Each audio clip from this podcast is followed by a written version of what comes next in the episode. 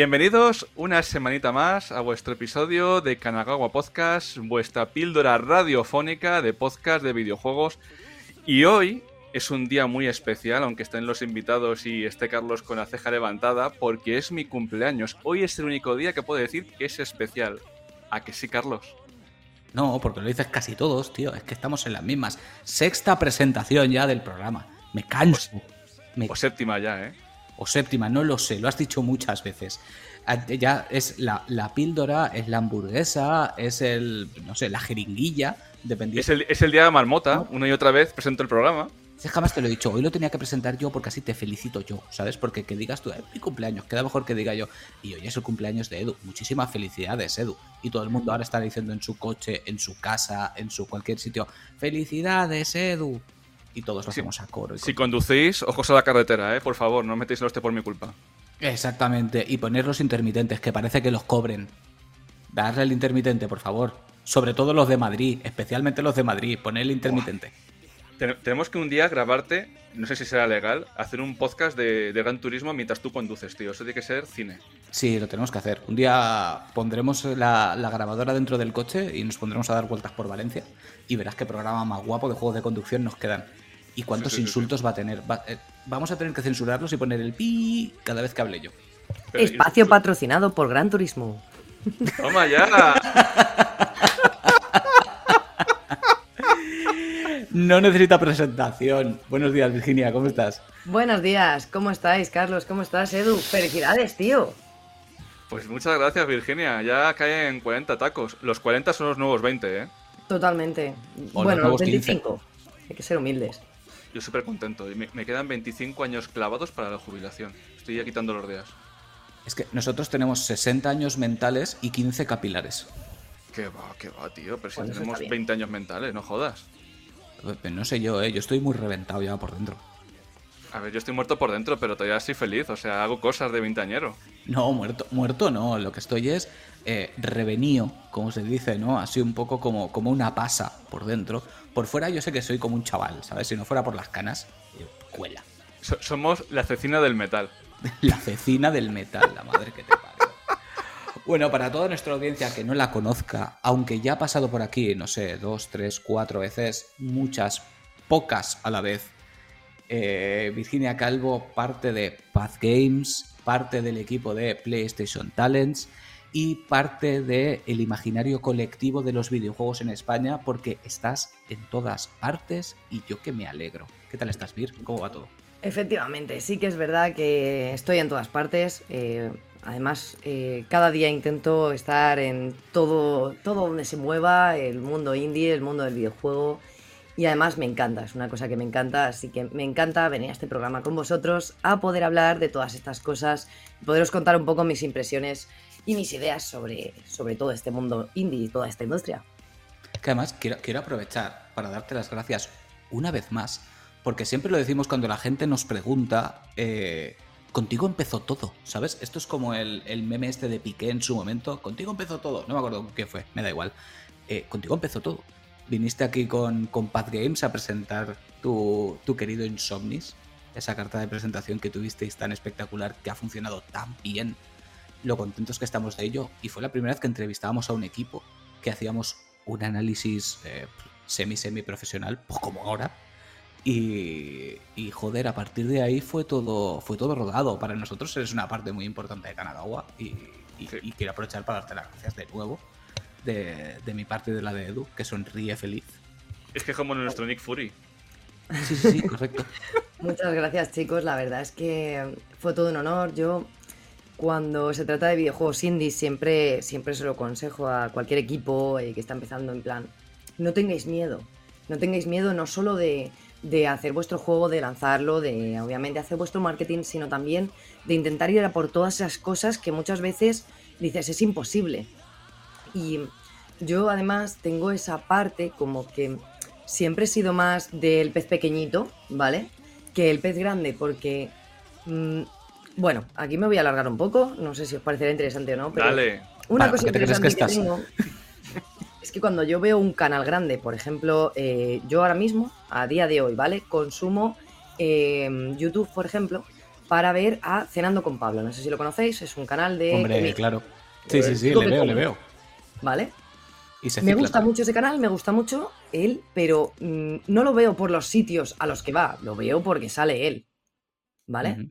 Eso es lo mismo que pasa en videojuegos. Cuando yo veo un canal de Ibai, o veo un canal de, de Gref, o veo un canal del Rubius, o veo un canal de Willy Rex, o etcétera, etcétera, etcétera, de los super mega youtubers estrella, em, lo que veo es eh, gente que va a verlos por ellos, porque son ellos. Pero eh, cuando yo veo un canal pequeño es porque me interesa el tema que están contando más que la gente incluso que está detrás.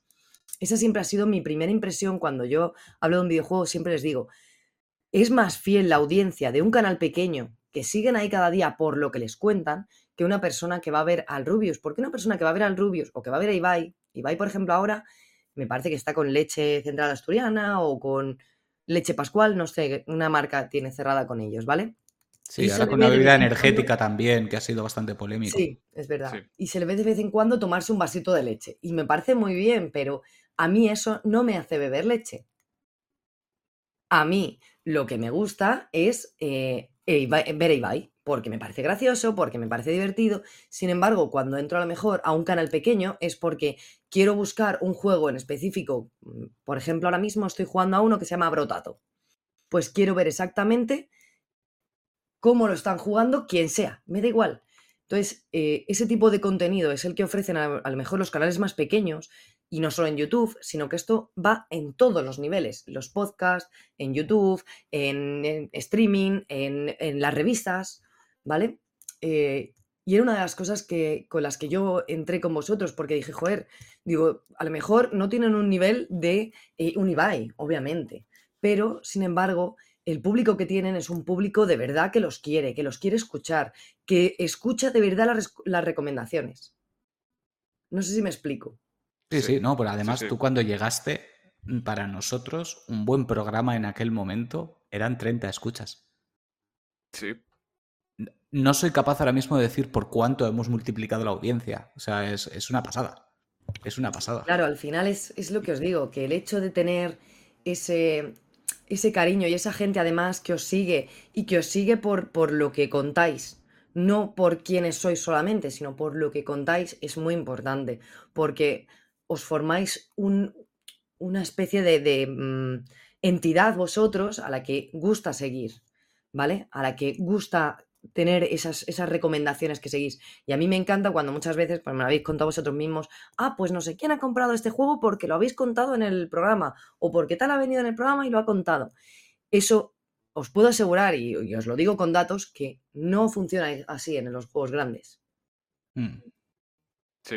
El porcentaje de gente que, que, luego está dispuesta a comprar los juegos o que luego está dispuesta a comprar esos productos que promocionan no es tan grande. Sí, no, además es una cosa que nosotros hemos comentado muchas veces eh, a modo petit comité, ¿sabes? Contigo alguna vez, con, con más gente de la industria, que es curioso cómo en esos sentidos se pierde menos el contacto por parte de las compañías con el, digamos, creador de contenido pequeño en general, porque como tú bien dices, tienes una audiencia que es un martillo pilón. O sea, nosotros tenemos garantizadas X número de escuchas por programa siempre con la confianza que eso conlleva. Lo que te decía antes fuera de grabación, nosotros lo que tenemos es nuestra honestidad. Si perdemos nuestra honestidad, ya no tenemos absolutamente nada. Sin embargo, un youtuber gigante, tú le das una clave para que pruebe X juego y la persona le importa una mierda el juego, hablando mal y pronto. Quiere ver al youtuber jugando a X y le va a dar igual. Y además suele ser audiencia más joven que no va a comprar el juego. Con verlo le sobra. ¿Sabes? Entonces es, complejo. Lo que pasa es que también entiendo el punto de vista de la compañía que evidentemente no puede dejar de darle esa clave a ese streamer porque toca. No, es que, es que es un tipo diferente. En el mundo independiente, por ejemplo, no es. Primero que no se pueden alcanzar los números eh, monetarios que, se pueden a lo mejor hacer en colaboraciones con youtubers grandes. Eh, el presupuesto es mucho más limitado si es que lo hay, que sabéis que la mayoría ni siquiera lo tienen. Y em, el interés vuestro y el interés de un youtuber es distinto. O de un youtuber más grande, me refiero. ¿eh? Em, cuando tú coges un, un, streamer más grande y trabajas con él, eh, ellos buscan hablar del juego y a nivel de jugador. Vosotros, sin embargo, eh, yo por la experiencia que tengo, llevo escuchando ya mucho tiempo, eso ya lo sabéis, indagáis mucho más allá. Sobre todo, no solo ya cuando traéis a los creadores, sino entre vosotros, cuando estáis hablando, habláis de muchas cosas que son muy interesantes. Habláis del diseño de niveles, que os he visto hablar de diseño de niveles, habláis del diseño de sonido, que he visto a Carlos muchas veces hablar del diseño y de, cómo eh, se establece ese sonido dentro de un videojuego. Em, habláis de cosas que van más allá y que pueden interesar a un tipo de persona más específica. Yo en mi caso soy jugadora de juegos indie. El 90% de mi catálogo, si lo veis, tanto en Steam como en Play, como en Switch, como en Xbox, porque tengo afortunadamente todas las consolas, em, todo lo juego o casi todo indie. Entonces, yo escucho a Ibai o veo a Ibai jugar, me lo invento, a un Life is Strange y a mí no me causa nada. Más allá de comerme los spoilers del juego al que quiero jugar. Sin embargo, si escucho vosotros hablando de un juego y escucho mm, cosas sin spoilers, eh, muy intimistas, en las que contáis vuestra experiencia real, en la que contáis la mejor forma de jugarlo. Me acuerdo uno de los juegos, no hace mucho, hará dos meses, tres, no, antes de la última temporada en la que hablabais de la forma de jugar. Me parece que decíais, no, es que este juego es para jugarlo eh, por la noche en un sofá, tal, no sé qué, con una manta. No me acuerdo cuál fue, pero estoy segura que fue hace tres meses, cuatro meses o así. Y me parecía muy interesante porque digo, joder, nunca se explora cuál es la mejor forma de jugar a un juego y a veces es muy importante.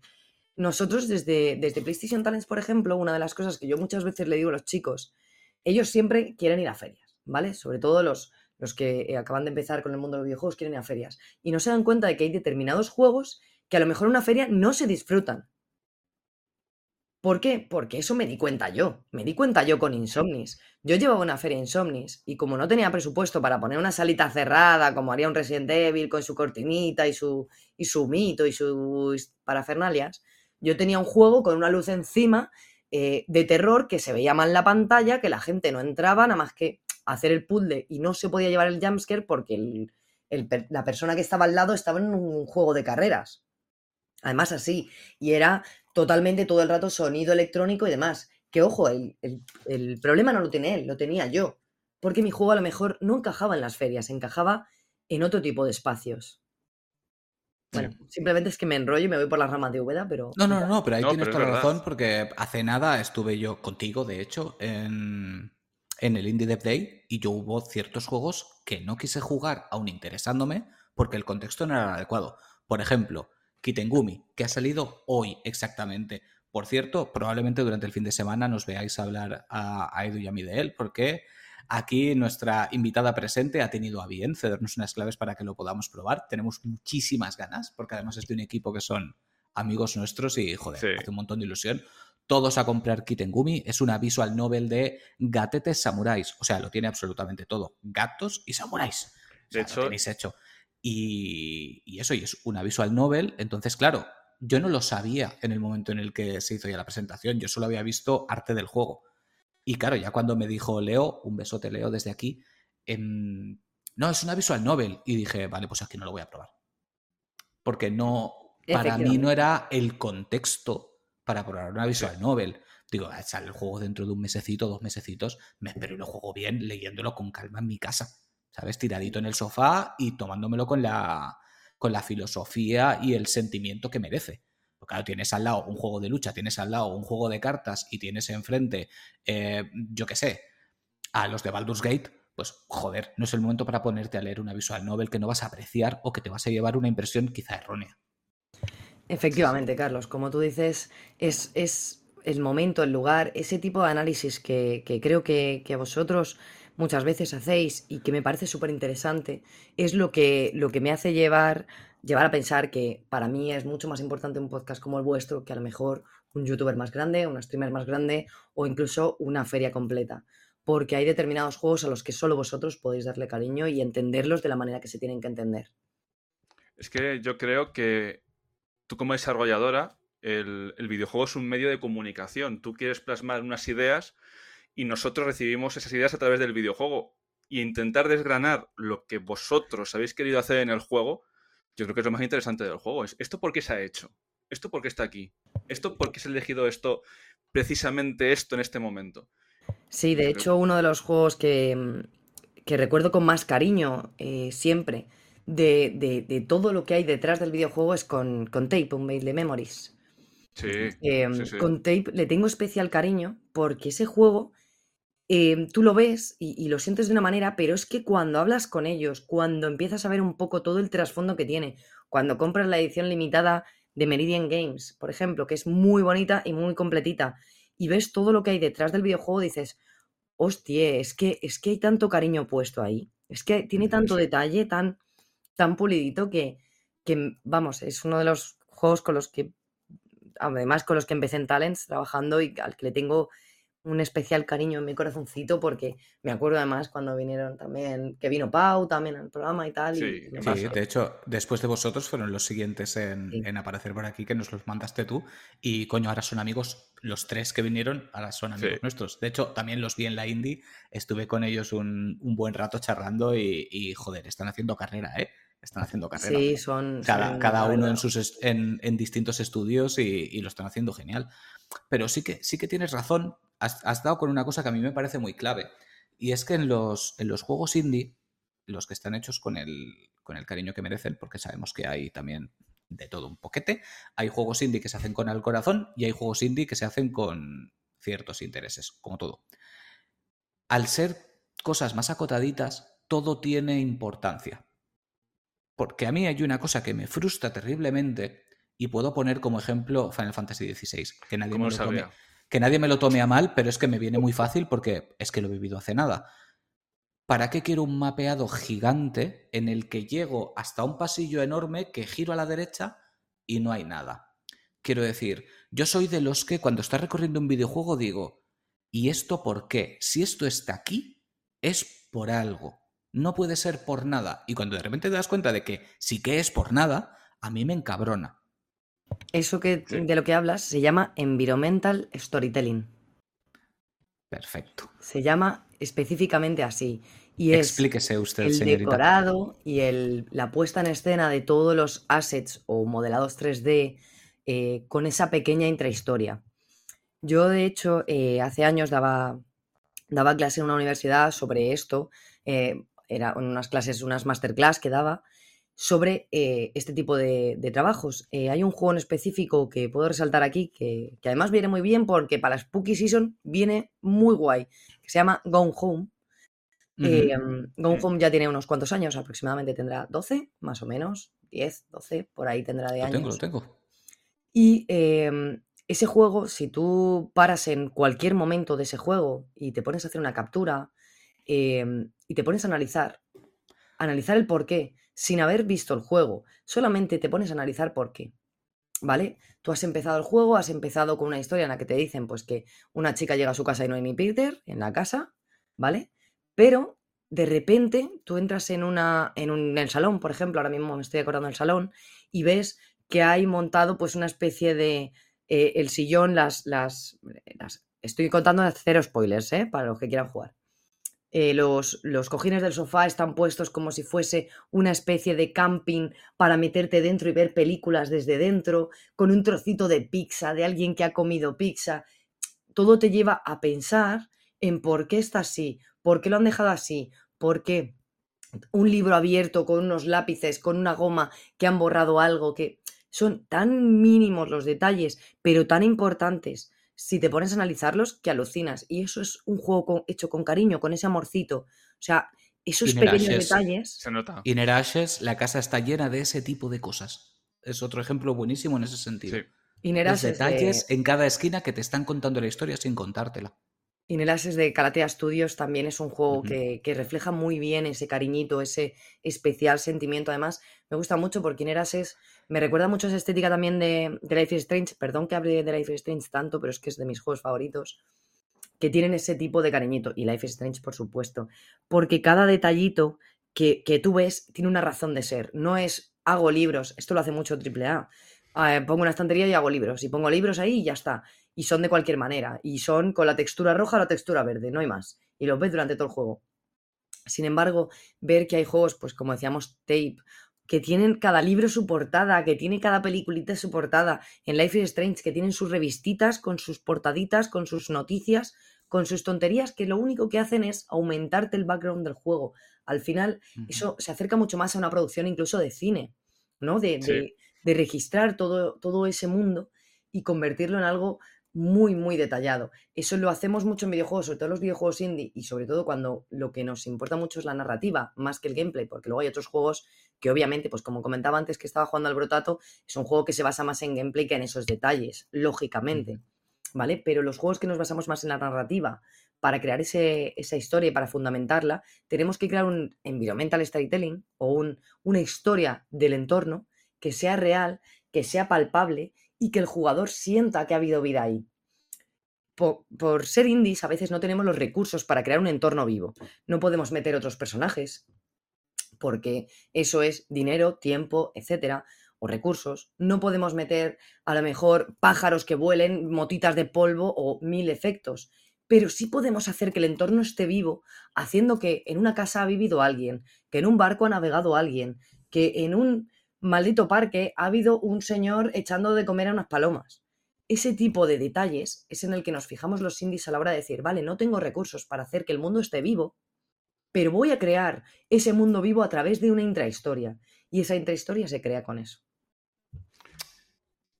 Sí, es que muchas veces eh, pensamos que un mundo vivo es un mundo con más, con más personajes por metros cuadrados. Yo, por ejemplo, estoy jugando ahora a Assassin's Creed eh, Miracle o Mirage, ¿cómo se llama? Mirage.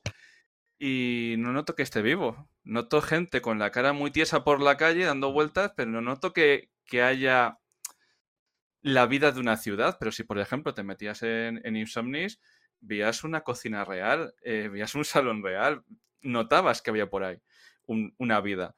Pero te metes en otro, en otro juego, que sea, por ejemplo, otra mansión, como mm, eh, Nudo, no, Nodo Topen.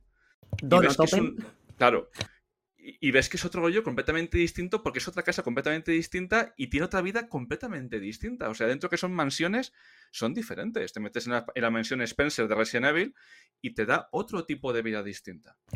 Sí, es que muchas veces eh, incluso los triples A pecan de crear un mundo con más cosas significa estar mejor. Y yo lo repito muchas veces. Em, el mundo no debe ser mejor porque haya más cosas en él. Debe ser mejor porque la intrahistoria y la historia que tenga sean suficientemente que tengan ese, ese enganche, que tengan esa segunda historia, esa tercera, esa cuarta historia. Eh, una de las cosas por las que el Red Dead eh, Redemption 2 fue tan famoso fue porque crearon ese mundo muy real. Quiero decir, si tú seguías a un señor, se iba a comprar, luego se iba a su casa, luego se iba a no sé qué, luego se iba a no sé cuánto, luego se duchaba, le ponía los cuernos a su mujer, hacía una serie de cosas que te hacían sentir que el mundo estaba vivo, aunque tú no te pases el juego siguiendo a ese señor. Pero era interesante. Y a veces es mejor meter dos personajes con una personalidad muy grande o, un, una intrahistoria a través del escenario con una, con una personalidad grande que hacer mm, rellenar el juego. Y eso ah. pecan muchos desarrolladores, tanto indies como triples A. Y, tiene que tener un sentido tanto narrativo como jugable, porque sí que vemos muchas veces, pues como está diciendo Edu, que la gente se queja porque quiere más personajes, quiere más cosas, quiere más pajaritos, quiere más nubes, quiere más cambios de estaciones, quiere más gilipolleces. Y luego se quejan de que ciertos juegos dicen, no, es que este juego está vacío. Dices, vamos a ver, te estás planteando por qué está vacío, igual te está queriendo contar algo con esto. A mí una cosa que me gustó mucho, por ejemplo, de Death Stranding, es que el entorno jugaba contigo y Kojima en este caso jugaba contigo. Quiero decir, tú te tirabas X tiempo andando y de repente, cuando ya te habías pateado medio mundo, te decían, enhorabuena, toma esta moto, ahora ya puedes ir más rápido. Y la siguiente misión automáticamente era en un campo lleno de piedras en el que no te podías meter con la moto. Sí.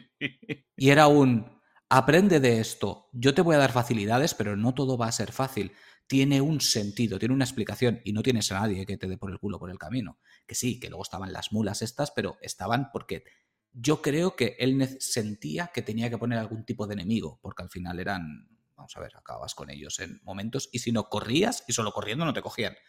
Pero el entorno era el que jugaba contigo. Y era un entorno vivo que luchaba contra ti.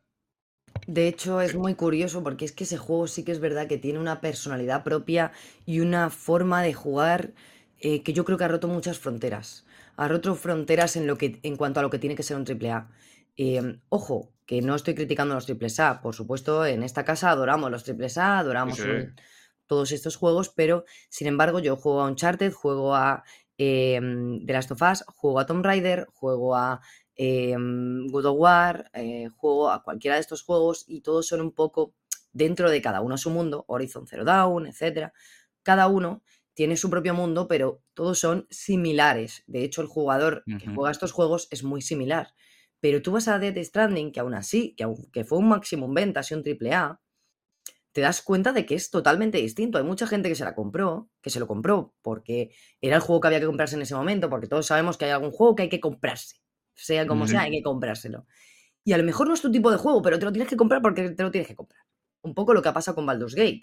Eh, estoy segura de que el 80% de los jugadores que se lo han comprado era la primera vez que jugaban a rol. O, Probablemente. y, sin embargo, bueno, pues mira, me parece muy bien que haya funcionado y que, se vaya expandiendo el, el, mundo de géneros, pero sí que es verdad que Dead Stranding para mí sentó un precedente de ser una persona tan famosa como Kojima, de, de llegar con un juego totalmente distinto a lo que ya habías, a lo que habías jugado, a lo que habías probado y decirte, aquí tienes algo nuevo, algo distinto. Y creo que será un juego que aunque a, corto plazo ha sido un visto y no visto, porque fue salir, mm, funcionó de puta madre y luego se olvidó la gente de él. O por lo menos esa es mi impresión. creo que a la larga va a ser... todos los triples A, ¿eh? También sí, sí, pero va a ser una obra de culto. Para mi gusto, creo que va a ser una obra que va a trascender más allá y que va a formar parte de ese imaginario de, historia de los videojuegos, en el punto en el que estamos hablando de, un tío con un montón de millones que en vez de decidir hacer un God of War y no jugársela, decidió jugársela por completo. También es verdad que el nivel y la cantidad de marketing que tenía es importante, pero sí que es verdad que si, si empiezan a jugarse un poco los triples A, nos abren un poco el mundo a todos. Porque la gente será más proclive, perdón, Carlos, la gente será más proclive a aceptar juegos independientes raros y distintos si ven que los triples A no son todos iguales. Es que, ahí va a ir. ¿No tienes la sensación de que Death Stranding es un indie con presupuesto triple A? Tiene un poco como ese espíritu irreverente de voy a hacer lo que me salga a las narices porque es en lo que yo creo. Aunque se espere de mi X, porque la gente podría haber esperado, pues eso, pues un, Metal Gear con otro nombre. Efectivamente, eso es lo que creo, que establece un precedente muy importante y creo que, que, es mucho más allá de un videojuego y de, y de un triple A más, sino que ha sentado una base muy importante que es existe un mundo más allá. De hecho, me encanta cuando a veces cuando un indie también destaca y llega a ser un triple A básicamente, como por ejemplo Blasphemous. En el caso de Blasphemous, ese género, eh, que es el Metroidvania, por así decirlo, con un poquito toque Souls, ya lo tenemos más explorado y todos lo conocíamos ya un poco, pero sí que otros géneros, pues como decía de Life is Strange, Life is Strange ha vendido tanto y ha sido lo que es, y es a día de hoy lo que es, y sin embargo es un juego que no todo el mundo jugaría, al final es una aventura gráfica, con toma de decisiones y con una mecaniquita pequeña de retroceso en el tiempo, pero lo que ha generado, siendo un triple A o, doble A, casi, casi triple A, con, lo poco que tenía y lo que ha llegado a ser, para mí me parece impresionante. Y Dead Stranding es uno de los buenos ejemplos, de los grandes ejemplos de que se pueden hacer cosas con gran presupuesto y que salgan bien. Y además crear más cosas en el mundo de los videojuegos que no lo que tenemos y lo que comemos, cenamos, desayunamos todos los días. Mira, me viene bien también ese, esa duda, ¿no? De llamar doble A a, a Life Strange, porque yo tengo la sensación, a ver si a ti te pasa igual, de que como que se está perdiendo la clase media en los videojuegos. Me explico. Parece que ahora sean o triples As de presupuestos absurdos o juegos indie. Parece que esa cosa de en medio de un juego con un presupuesto, digamos, normalito, está desapareciendo.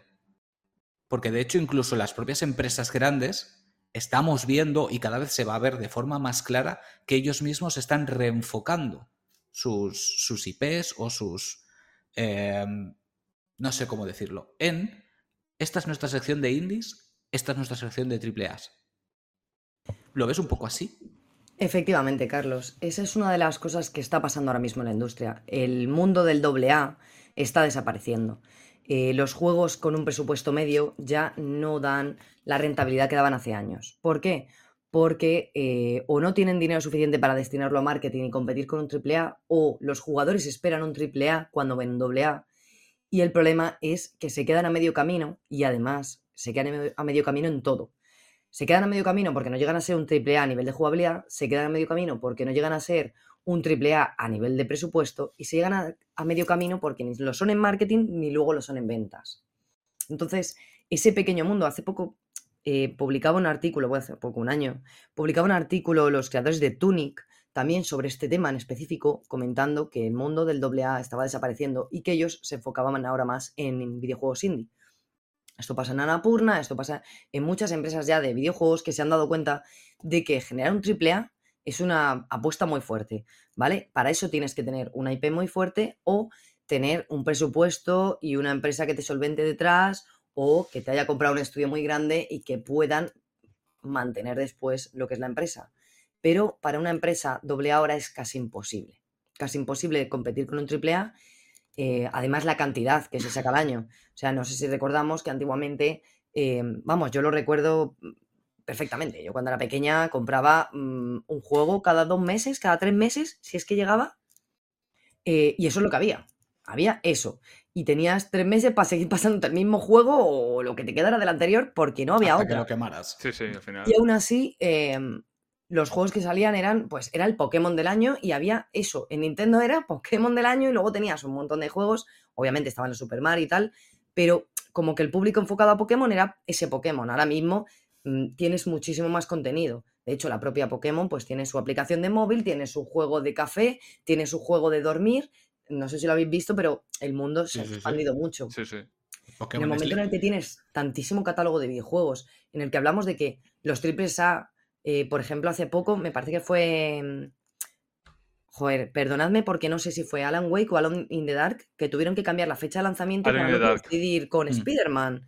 Bueno, con triples A. ¿Vale? Pero es muy curioso, ¿no? Que ya se tengan que buscar espacios para ver, mm, porque en el mismo mes salen cuatro o cinco y además son para los mismos jugadores. Estamos hablando de... Que son los mismos juegos.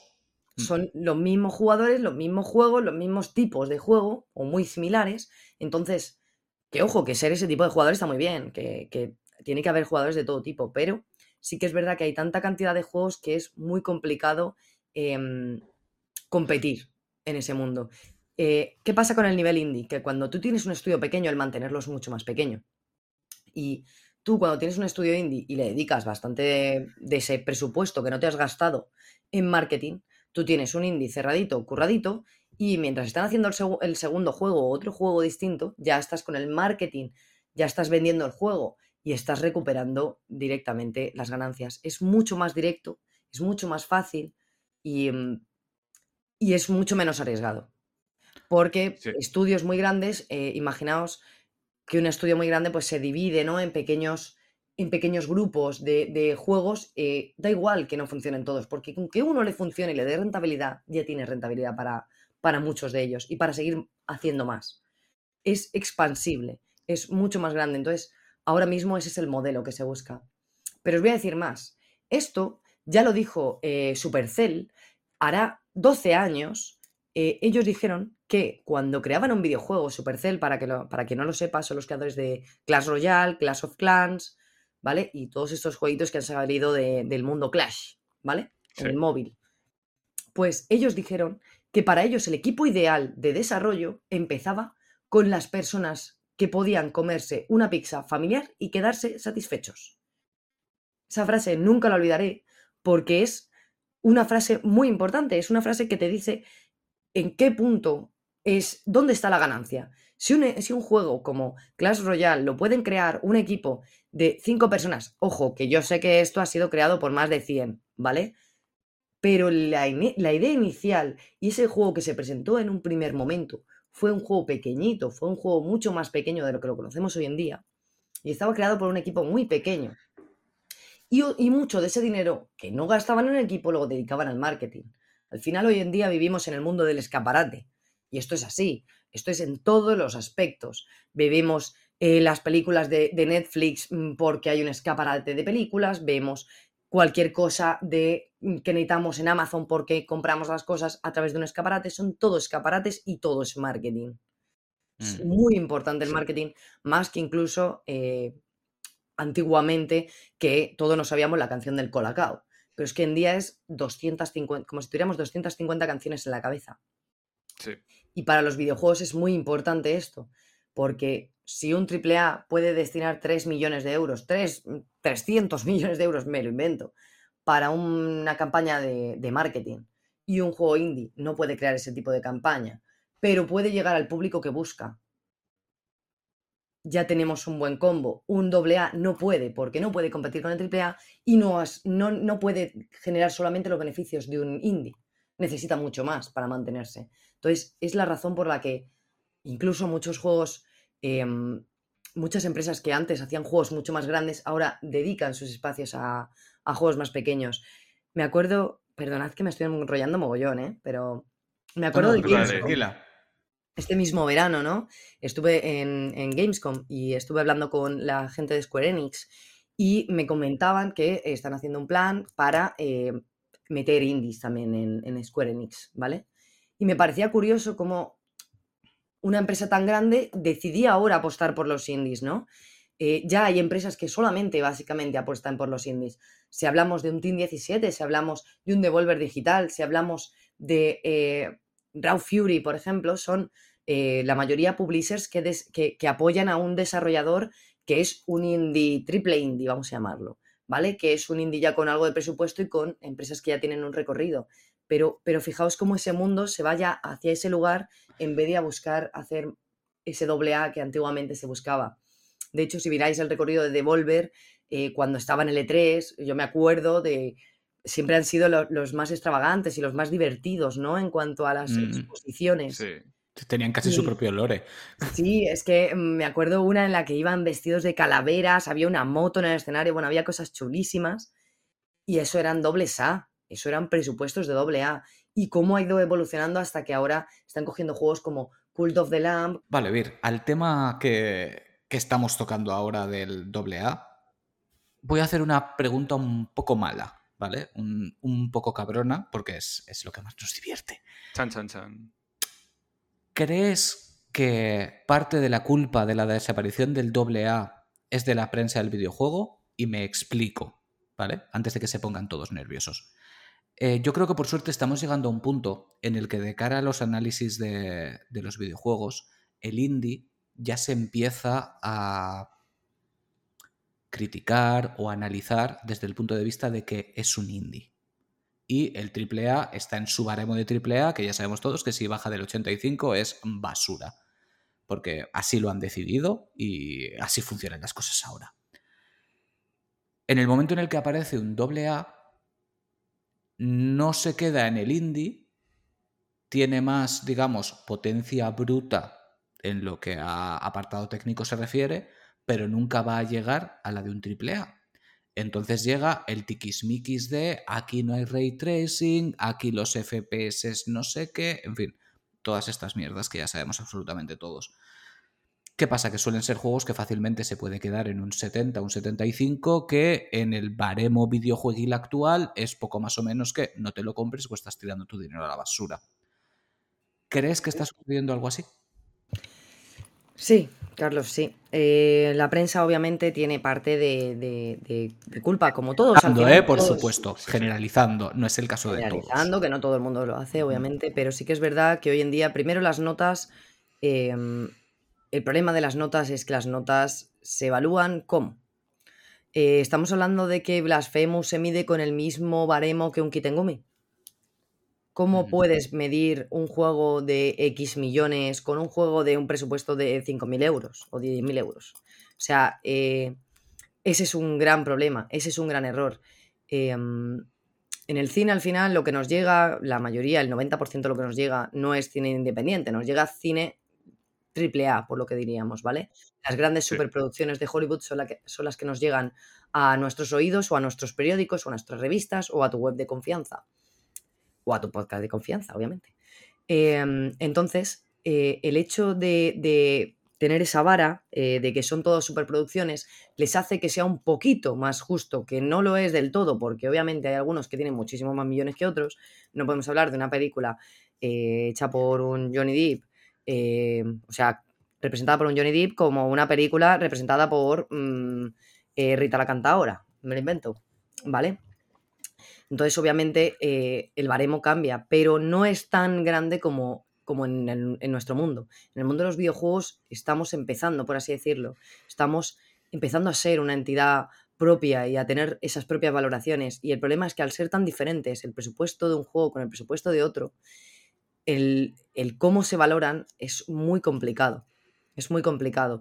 Habría que poner realmente como unos tiers. Quiero decir, habría que decir, vale, eh, este juego es un 7 dentro de eh, los indies, pero ¿qué tipo de indies? ¿Un indie de 3 millones de euros o un indie de 3.000 euros?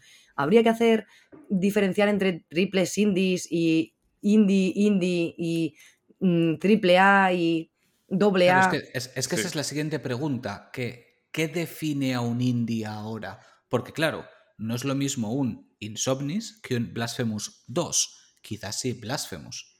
Pero Blasphemous 2 lo consideramos indie no por el presupuesto, porque el presupuesto ya no es el del primero, ni el de gran parte de los indies, evidentemente. Suele ser. Entonces, ¿qué lo una define? producción independiente es que se define por muchas cosas. Una producción independiente, por un lado, eh, tiene que ver con su presupuesto. Por otro lado, tiene que ver con la calidad de los gráficos y por otro lado, con la parte técnica. ¿Vale? Son varias cosas las que definen qué es o qué no es un, un videojuego independiente y, depende de la prensa y de lo especializada que esté, pues obviamente van a saber más o menos. Em, importante em, también eh, decir que en los videojuegos eh, indies em, hay mucha variación entre unos y otros y no se pueden medir con la misma vara. Es que es imposible. Es totalmente imposible porque eh, cada uno tiene una situación diferente, cada uno se ha hecho de una manera diferente. De hecho, entre mismos juegos, eh, por ejemplo, hablábamos de Insomnis, te pongo otro ejemplo, Chronovu. Chronovu es un equipo que trabajan todos los días 8 horas en un videojuego. Ahora están haciendo Opus Magna y Facies Hermética. Y tienen un equipo que trabaja todos los días. Nosotros, sin embargo, cuando hicimos Insomnis, éramos dos personas trabajando mm, por la mañana en unas cosas, bueno, por la mañana, trabajando ocho horas en un trabajo, viniendo a casa y luego terminando nuestro juego a modo de hobby. Son dos modelos de negocio mm, distintos y por ende el público que deben de abarcar, el dinero, que la retribución que deben de tener son distintas. Eh, de hecho, eh, a veces la gente piensa que por tener una cantidad de ganancias ya has triunfado y no es así. Eh, nosotros en Insomnis nos ha salido bien por, por, la situación en la que estábamos y, lo que, cómo lo hemos sacado. Eh, con la inversión que teníamos, que al final fue pues invertir en arte con, con Kilian, un abrazo desde aquí, o invertir en arte 3D con Salva, otro abrazo, ¿vale?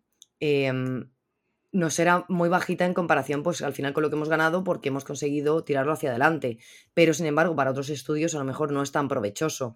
O habiendo gastado el doble o el triple que nosotros, pero luego al final llegando a una, calidad de juego muy similar. Porque a lo mejor es más grande, porque a lo mejor tiene el mundo más grande, porque las mecánicas son distintas, porque en vez de centrarlo en algo más pequeñito, se han centrado en hacer algo más grande, han intentado. Hombre, pues al final, em, yo siempre lo digo, Chrono es un ejemplo de eh, lo que hubiera sido un Aragami sin presupuesto. O sea, creo que en ese punto es muy similar mm, y, al final no se puede medir todo con la misma vara. No puedes medir un Aragami con, con un Chrono igual que no puedes medir un Blasphemous tampoco, porque son muy distintos. Entonces creo que la industria debería especializarse más y en el caso que has comentado de la prensa, aún más.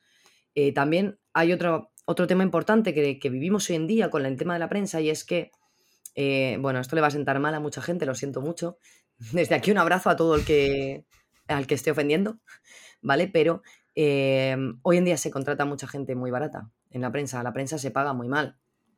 Eh, antiguamente la prensa tenía un contrato, estaban contratados sus ocho horas, tenían sus, sus eventos, sus historias, sus presupuestos, sus comidas, sus salidas, sus ferias y demás. Hoy en día, eh, básicamente, pues algunos eh, con los que he hablado personalmente, no he hablado con todo el mundo, ojalá que todos tuvierais eh, jornadas completas y demás, pero los que no, pues he hablado con algunos que me cuentan, no, pues yo trabajo y me pagan esto por análisis. Y claro, eh, me dice, no, porque me he tirado 40 mm, horas analizando este juego y he cobrado, pues me lo invento, pero 180 euros por un artículo. O mucho menos, algunos totalmente gratis. Eso hace que al final la gente profesional no se pueda dedicar a ello. Porque la gente profesional eh, no puede dedicar al final su tiempo a un trabajo que no le da esa retribución. Y al no darle esa retribución, lo que hace es que entren muchos más redactores, más junior, más jovencitos, que están dispuestos a trabajar para hacerse un currículum por esos precios. Entonces, la calidad, que ojo, yo no estoy criticando que seáis jóvenes y trabajéis en la prensa, que me parece estupendo y hay que eh, avanzar siempre en todo y hay que probar de todo. Pero si todo tu plantilla eh, son gente joven trabajando básicamente gratis o trabajando por unos análisis muy baratos, al final em, no estás metiendo a un profesional con 10 años de experiencia a analizarte los juegos. Y eso repercute en toda la industria.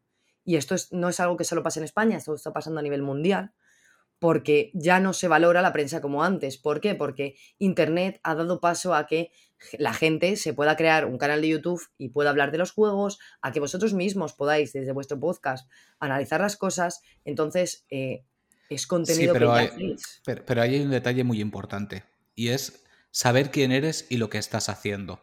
Quiero decir, una de las cosas en las que más insistimos Edu y yo desde el principio con este podcast es que al final solo somos dos personas hablando de lo que nos gusta. Quiero decir, no somos analistas, no somos especialistas, no somos periodistas, no lo somos. El problema es cuando llega alguien que tampoco lo es, pero se comporta como tal y hace ver que lo es. Yo eso lo llamo intrusismo laboral. Ahí ya dependiendo de cada uno cómo se lo quiera tomar, pero muchas veces sucede. No es que yo escribo muy bien, bueno, eso lo dices tú. Pero si estás dispuesto a poder hacer lo que sea de forma gratuita porque tienes el terrible honor de escribir en mi página web, ¿sabes? Es que es un tema complicado. Es un tema complicado y es, muy fácil levantar ampollas. Es, un tema complicado, sí, obviamente ya sé que algunos se me va a enfadar, pero em, lo que sobre todo comento es que a veces, como comentábamos antes, la credibilidad es muy importante y antes lo que eran a lo mejor un análisis más exhaustivo sobre... Yo, por ejemplo, busco análisis muy exhaustivos y casi siempre hechos por profesionales porque a mí me gusta mucho el género de gestión de recursos y estrategia militar. Y yo busco una persona que de verdad me diga eh, lo importante de ese género. Por ejemplo, busco una persona que de verdad haya jugado a muchos gestión de recursos eh, de hecho, normalmente me leo los artículos en inglés o los traduzco de otros idiomas simplemente para, para entender a esa gente que de verdad es especialista. ¿Por qué? Porque necesito que me digan que las interfaces son tal, tal y tal, que se parecen a tal juego, que tal, porque es lo que a mí me interesa, ¿no? Como lectora, ¿no? De, esas revistas.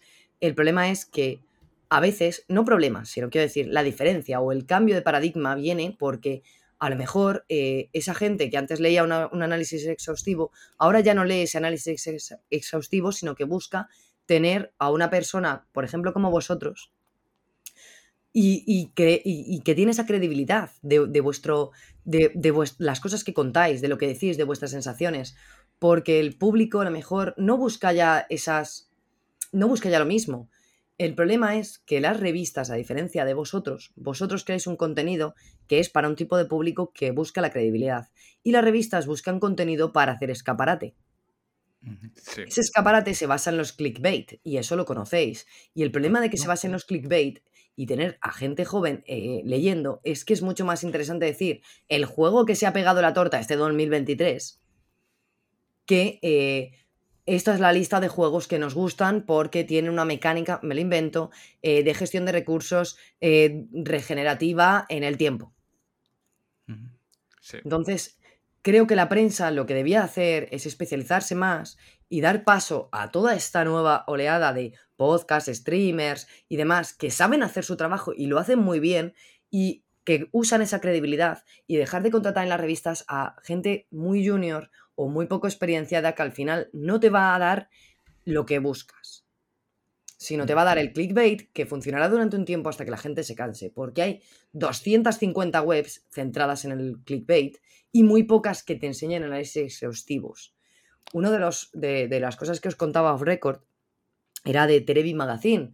Terebi Magazine es una revista muy chula eh, que se lleva eh, casi completamente por mujeres y los análisis que tienen tienen un intimismo y una forma de contar las cosas y de compararlas con películas, con otros videojuegos increíbles. O sea, hay cosas que yo con Insomnis aprendí a través de ese artículo. O sea, imaginaos que yo aprendo cosas de lo que yo he hecho a través de alguien que me está contando, me está comparando con la literatura clásica y me está comparando con una, una cierta eh, historia que ya ha habido, que ya ha pasado, en la que yo no había caído. Y, ese tipo de análisis te los hacen gente muy especializada. Y si busques otro tipo de contenido, hay otro tipo de creadores, no para meterlos en las revistas. Entonces creo que ahí han perdido identidad. Creo que los creadores han perdido identidad. Eh, sobre todo, vamos, los creadores de las revistas han perdido esa identidad. Y que se necesita volver a eso. Porque las revistas ya no necesitan esa credibilidad, necesitan buenas escritores. Y el otro entretenimiento está destinado a otro tipo de, usuarios y a otro tipo de formatos, pues como el vuestro. A mí me es mucho más cómodo escucharos a vosotros sobre un juego porque me interesa que leerme una revista a lo mejor eh, de una persona inexperta que no es tan cercano, no sé si me, entendéis, como vosotros es cercano porque os estoy escuchando mientras voy en el coche, por ejemplo, pero con una revista yo me tengo que estar sentada leyendo la revista y además no siento esa cercanía con el autor es un modelo que creo que para mí está caducando. Sí, el, problema sobre todo es en la, llamémoslo revista digital, ¿no? En la, la, web especializada de turno. El problema es que se está perdiendo esa credibilidad precisamente por lo que estás diciendo tú, el clickbait, que es lo que muchos llaman ahora también el SEO. El SEO ahora mismo es el odio de la humanidad, pero es el odio de la humanidad porque se está utilizando mal. Está, estamos jugando a la trampa porque yo, por ejemplo, yo trabajo en un e-commerce, es una cosa que no es novedad. No hablo de cuál porque no viene al caso, pero evidentemente para nosotros el SEO es algo muy importante. Pero el SEO es muy importante porque te posiciona frente a otras personas que te están vendiendo lo mismo. Pero, pero, desde la honestidad de esto es lo que yo te estoy vendiendo y cuando entras, eso es lo que te vas a encontrar. Esta descripción de un producto que se vende aquí. Y si estamos bien posicionados, vas a ver antes nuestro producto, que es el mismo que el que te va a vender otro, pero en nuestra web. El problema de aquí es que tú ves un artículo que pone, em, yo qué sé, Hideo Kojima se ha comido una hamburguesa y de repente entras y es que Phil Spencer se ha comido un filete de pescado y dices, ¿por qué entonces pone que Kojima se ha comido una hamburguesa y yo me estoy encontrando esto? Pero tú ya has clicado. Y luego gran parte de nosotros, aunque yo es una cosa con la que estoy luchando mucho y repito constantemente por redes, se retuitea y se pasa. Ya están estos otra vez volviendo a hacer el clickbait con no sé qué, pero estás retuiteando el artículo. Claro. Lo estás retuiteando, por lo tanto va a haber más gente que va a entrar para ver qué es la tontería que han hecho esta vez, que estás consiguiendo con esto, que generen más clics y por lo tanto les estás diciendo, lo estáis haciendo muy bien. Porque luego ellos van a ir a cualquier partner que le interese poner dinero en esa web y decir, mira cuántos clics tengo en mi noticia. Me meten 20.000 clics por esta noticia. Es una noticia de mierda, pero puedes poner tu artículo porque, o sea, tu producto, porque lo van a ver esta cantidad de personas. Y alimentamos a la bestia. Es como no alimentes al troll, ¿sabes? Pero en versión periodismo. Ojo, volvemos a la de siempre. Hay infinitos periodistas muy válidos, muy buenos. Esto no va por ahí. Esto va por la parte que se ha podrido evidentemente. Efectivamente, eso es Lo, que, lo que me parecía muy curioso a mí, em, que hemos cogido, yo el otro día lo comentaba, que en el mundo del videojuego hemos cogido un poco las manías mm, sin despreciar a nadie y sin querer eh, insultar a nadie de Telecinco.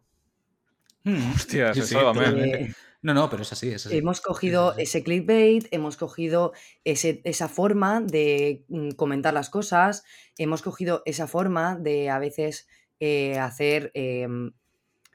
Eh, yo lo decía eh, últimamente, no, no, voy a dar nombres ni voy a decir nada en específico, pero sí que es verdad que últimamente se han dado muchas polémicas ¿no? en el mundo del videojuego, han salido empresas, han salido nombres, han salido muchos datos de mucha gente dentro de la industria y yo digo, joder, criticamos el bullying haciendo bullying, tío. Por supuesto, sí, claro. O sea, me recuerda mucho a, a, Telecinco cuando hacía esos programas o hace esos programas de eh, vamos a hablar de Juanito Pérez porque eh, mm, Juanito Pérez, eh, su mujer mm, ha dicho públicamente que es una tal. y te quedas pensando, ostras, es que están haciendo lo que justamente están criticando que se ha hecho, ¿no? Sí. Y, y dándole más bombo para que se haga más grande. Al final, un poco hemos cogido todas esas manías en la industria, eh, en la prensa lo primero, lo que ya lleva, ya lleva años siendo ese clickbait, y creo que, que viene de eso, de, de esas manías de, de otras cadenas, de otros, de otros formatos en los que se usaba ese clickbait porque era interesante y que ahora eh, lo estamos al final consumiendo nosotros y nos vamos, por este camino nos vamos a convertir en el Telecinco de los videojuegos. Sí, pero es que el mayor problema despreciar es- a Telecinco, ¿eh? que todos los, los que vean Telecinco son gente guay como todos los demás, ojo, no despreciamos el, aquí a nadie. el mayor problema de todos es que funciona. Ese es el verdadero problema. Es que que está ahí. funciona. Porque nosotros, Edu y yo, lo hemos hablado un millón de veces. Nosotros, si quisiéramos multiplicar la audiencia, lo tendríamos facilísimo. Solo nos tenemos que poner a soltar mierda como desgraciados. Es tan fácil como eso. Pero realmente, ese es lo que quieres que sea tu público. Eso es lo que quieres a tu alrededor. De, de hecho, hay veces hay gente que nos etiqueta Sí, para que, nos, met- sí, sí, para que metamos ahí en movidas y, y, chico, ahí no va. y lo ignoramos completamente. Sí, sí. Yo no lo he visto y ya está. Es así de sencillo. Sí, yo, yo también soy una persona que opina lo mismo. Yo no, intento no meterme en polémicas dentro de lo que cabe, que ya bastante hoy he dicho polémicas, pero, pero intento no meterme dentro de polémicas porque sí que es verdad que a veces em, me da mucha pena, ¿no? Que, que vayamos por ese lado y que hay tantas cosas bonitas y tantas cosas que se pueden contar en el mundo del videojuego desde tantos ámbitos distintos. Vuelvo a decir, el programa de Carlos con, con Pau de Player, hablando sobre el sonido, hablando sobre la música, lo importante que es que, que cuántos canales hay que hagan eso. ¿Cuántos? Es que no existe, es que no hay gente que lo haga, es que no se habla, es que no existe. Es ¿Y que no, cuánto se podría hacer específico que fuese interesante para toda esa gente que lo valora? Una de las cosas que me hacen gracia muchas veces, como vuelvo a decir, yo soy consumidora sobre todo de gestión de recursos. Y me hace gracia porque eh, mi pareja, eh, Gonzalo, siempre me dice que esos juegos no funcionan. Eso no le gusta a nadie. Ese juego no lo conoce ni Dios. De repente te vas a ver las reviews y ves que tiene 5.000, pero que el juego ha tenido muy poca publicidad realmente. Pero, sin embargo, el juego se ha vendido mucho, se ha comprado mucho. em, y es muy curioso, ¿no? Ver, ver ese enfoque que tenemos de que, como no lo vemos en la publicidad, no existe y no es verdad. Hay muy buenos productos y hay muy buenos temas de conversación que están fuera de, de la publicidad y del clickbait y que nos estamos perdiendo por, por solo ver lo, lo, lo obtuso del tema, ¿no? Eh, con Mm. Gonzalo discuto mucho por eso, porque él es consumidor sobre todo de Triple A, de FIFA, de Uncharted, de God of War, sobre todo juegos de PlayStation que le gustan muchísimo.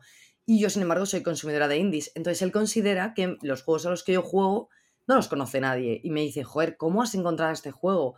¿Cómo, ¿Cómo has descubierto esto? Qué curioso esto, qué guapo de repente, ¿no? Me salta en cualquier momento. Y es muy curioso ver eso que decir. Claro, yo me tengo que buscar las mañas para encontrar esos juegos. De hecho, me encanta cuando, lo habréis visto en mi Twitter, que muchas veces creo esos hilos con juegos que no son tan conocidos y digo, venga, hilo de gestión de recursos, hilo de estrategia militar.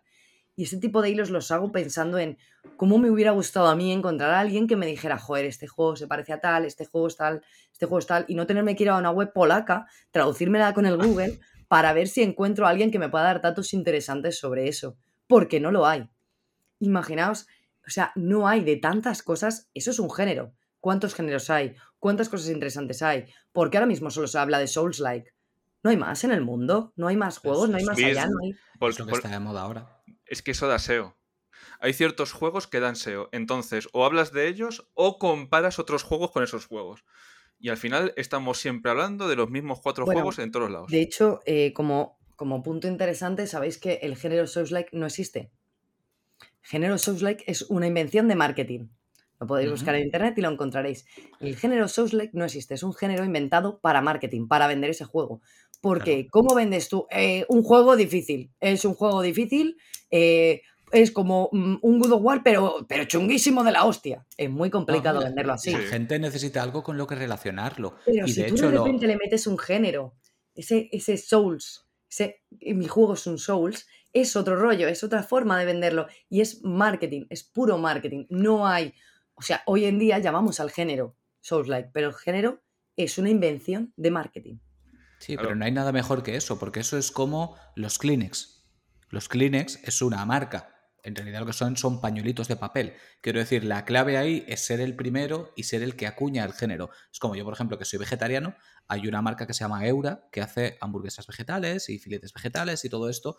Y cuando alguien pregunta por ese tipo de productos, dice tipo Eura, ¿sabes? O carne de Eura. No, no lo es, es la marca. ¿Sabes? pues en este caso es lo que han conseguido y es lo que han acuñado. Efectivamente. Pero, no creéis. No, no, creéis que cuando haces eso te estás comparando con alguien muy bueno y si no das la altura luego vienen los palos? Sí, pero ya, saben que, pero ya saben quién eres. Quiero decir, la gente necesita algo con lo que relacionarse. Necesitan eh, un, punto de anclaje para que la gente sepa a lo que se enfrenta. Bueno, de hecho os digo más. Antes de yo saber lo que era un gestión de recursos, yo me acuerdo de pequeña que era la rarita de mis amigos, porque todos jugaban al Crash Bandicoot, todos jugaban al Spiro, todos jugaban a mm, Super Mario, Pokémon, y yo jugaba a Theme Park. Mm. Y yo jugaba a Roller Coaster Ticum, a Theme Park World 3 o a eh, Zar, eh, mm, juegos un poquito, Kaiser 3, por ejemplo, eh, que eran juegos como como muy especializados, para gente muy especializada. Y, me acuerdo que mis amigos era como, buah, tío, hoy me he hecho una partida no sé qué, tal. Y me miraban todos como, es que no sabemos a qué juegas, es que juegas a cosas raras. No existía, o, yo no tenía conciencia de que existía este género. Y cuando yo iba a buscar juegos de ese estilo, eh, que me, me, acuerdo con mi padre, mi padre acababa de comprarme simuladores rarísimos de aviones o de cosas raras porque era lo más parecido que encontraba a lo que me gustaba. Y no era eso lo que yo quería, pero no existía ese género y cuando se creó, sí que es verdad que ya por fin pude buscar, uff, lo que me gusta es esto. Pero esto llegó muchos, muchos años más tarde. Yo simplemente sabía que me gustaba montar parques de atracciones, pero no sabía que había un género que se llamaba Tycoon para eso, ¿no? A ver, aquí el, problema de base, y esto va a sonar terriblemente snob, es que a nosotros nos gustan los videojuegos.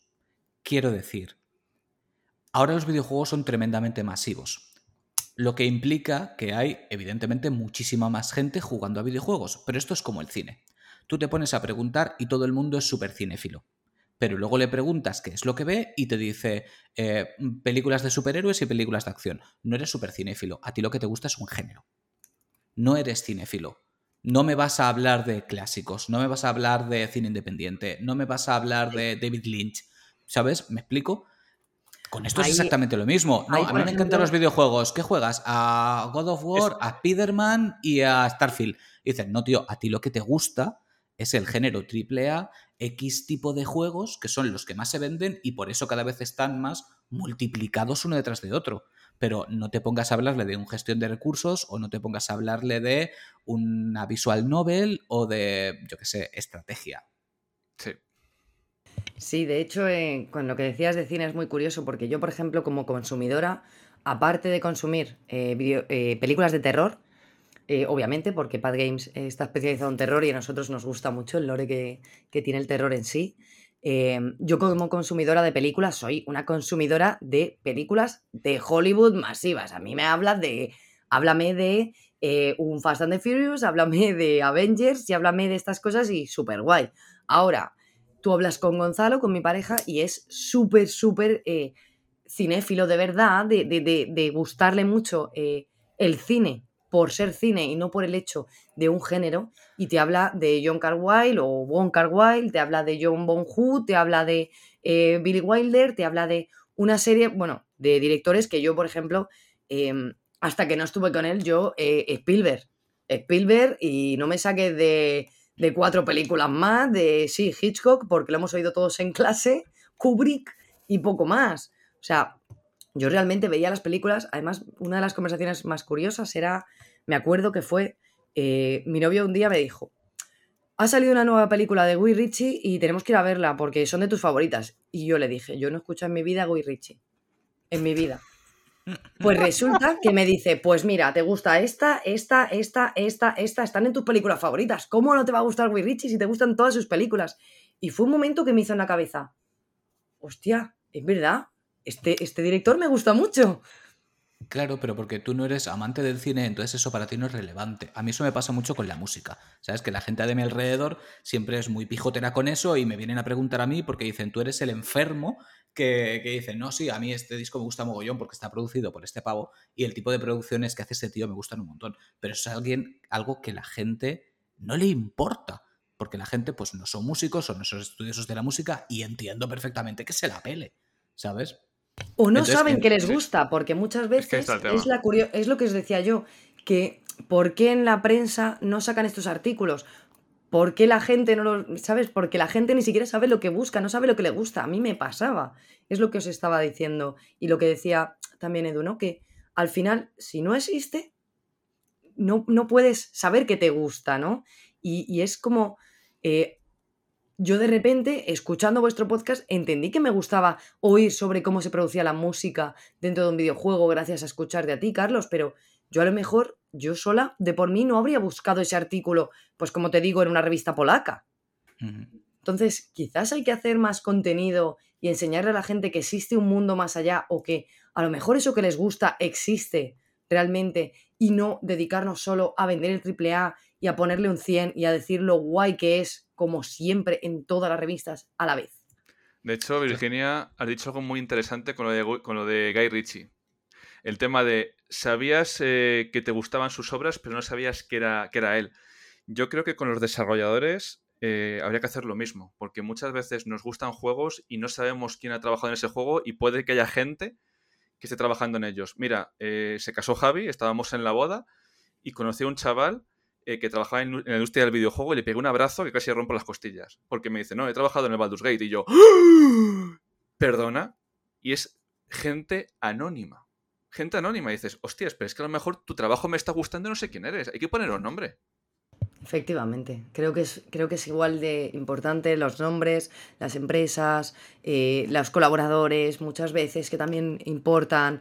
Eh, por ejemplo, a mí, em, Hablando, mira, de Baldur's Gate, hay una chica que es la localizadora, que es Judith Tour, y yo no sabía que me gustaban sus localizaciones hasta que un día me dio por mirar su Twitter y vi que hacía las localizaciones de X juegos.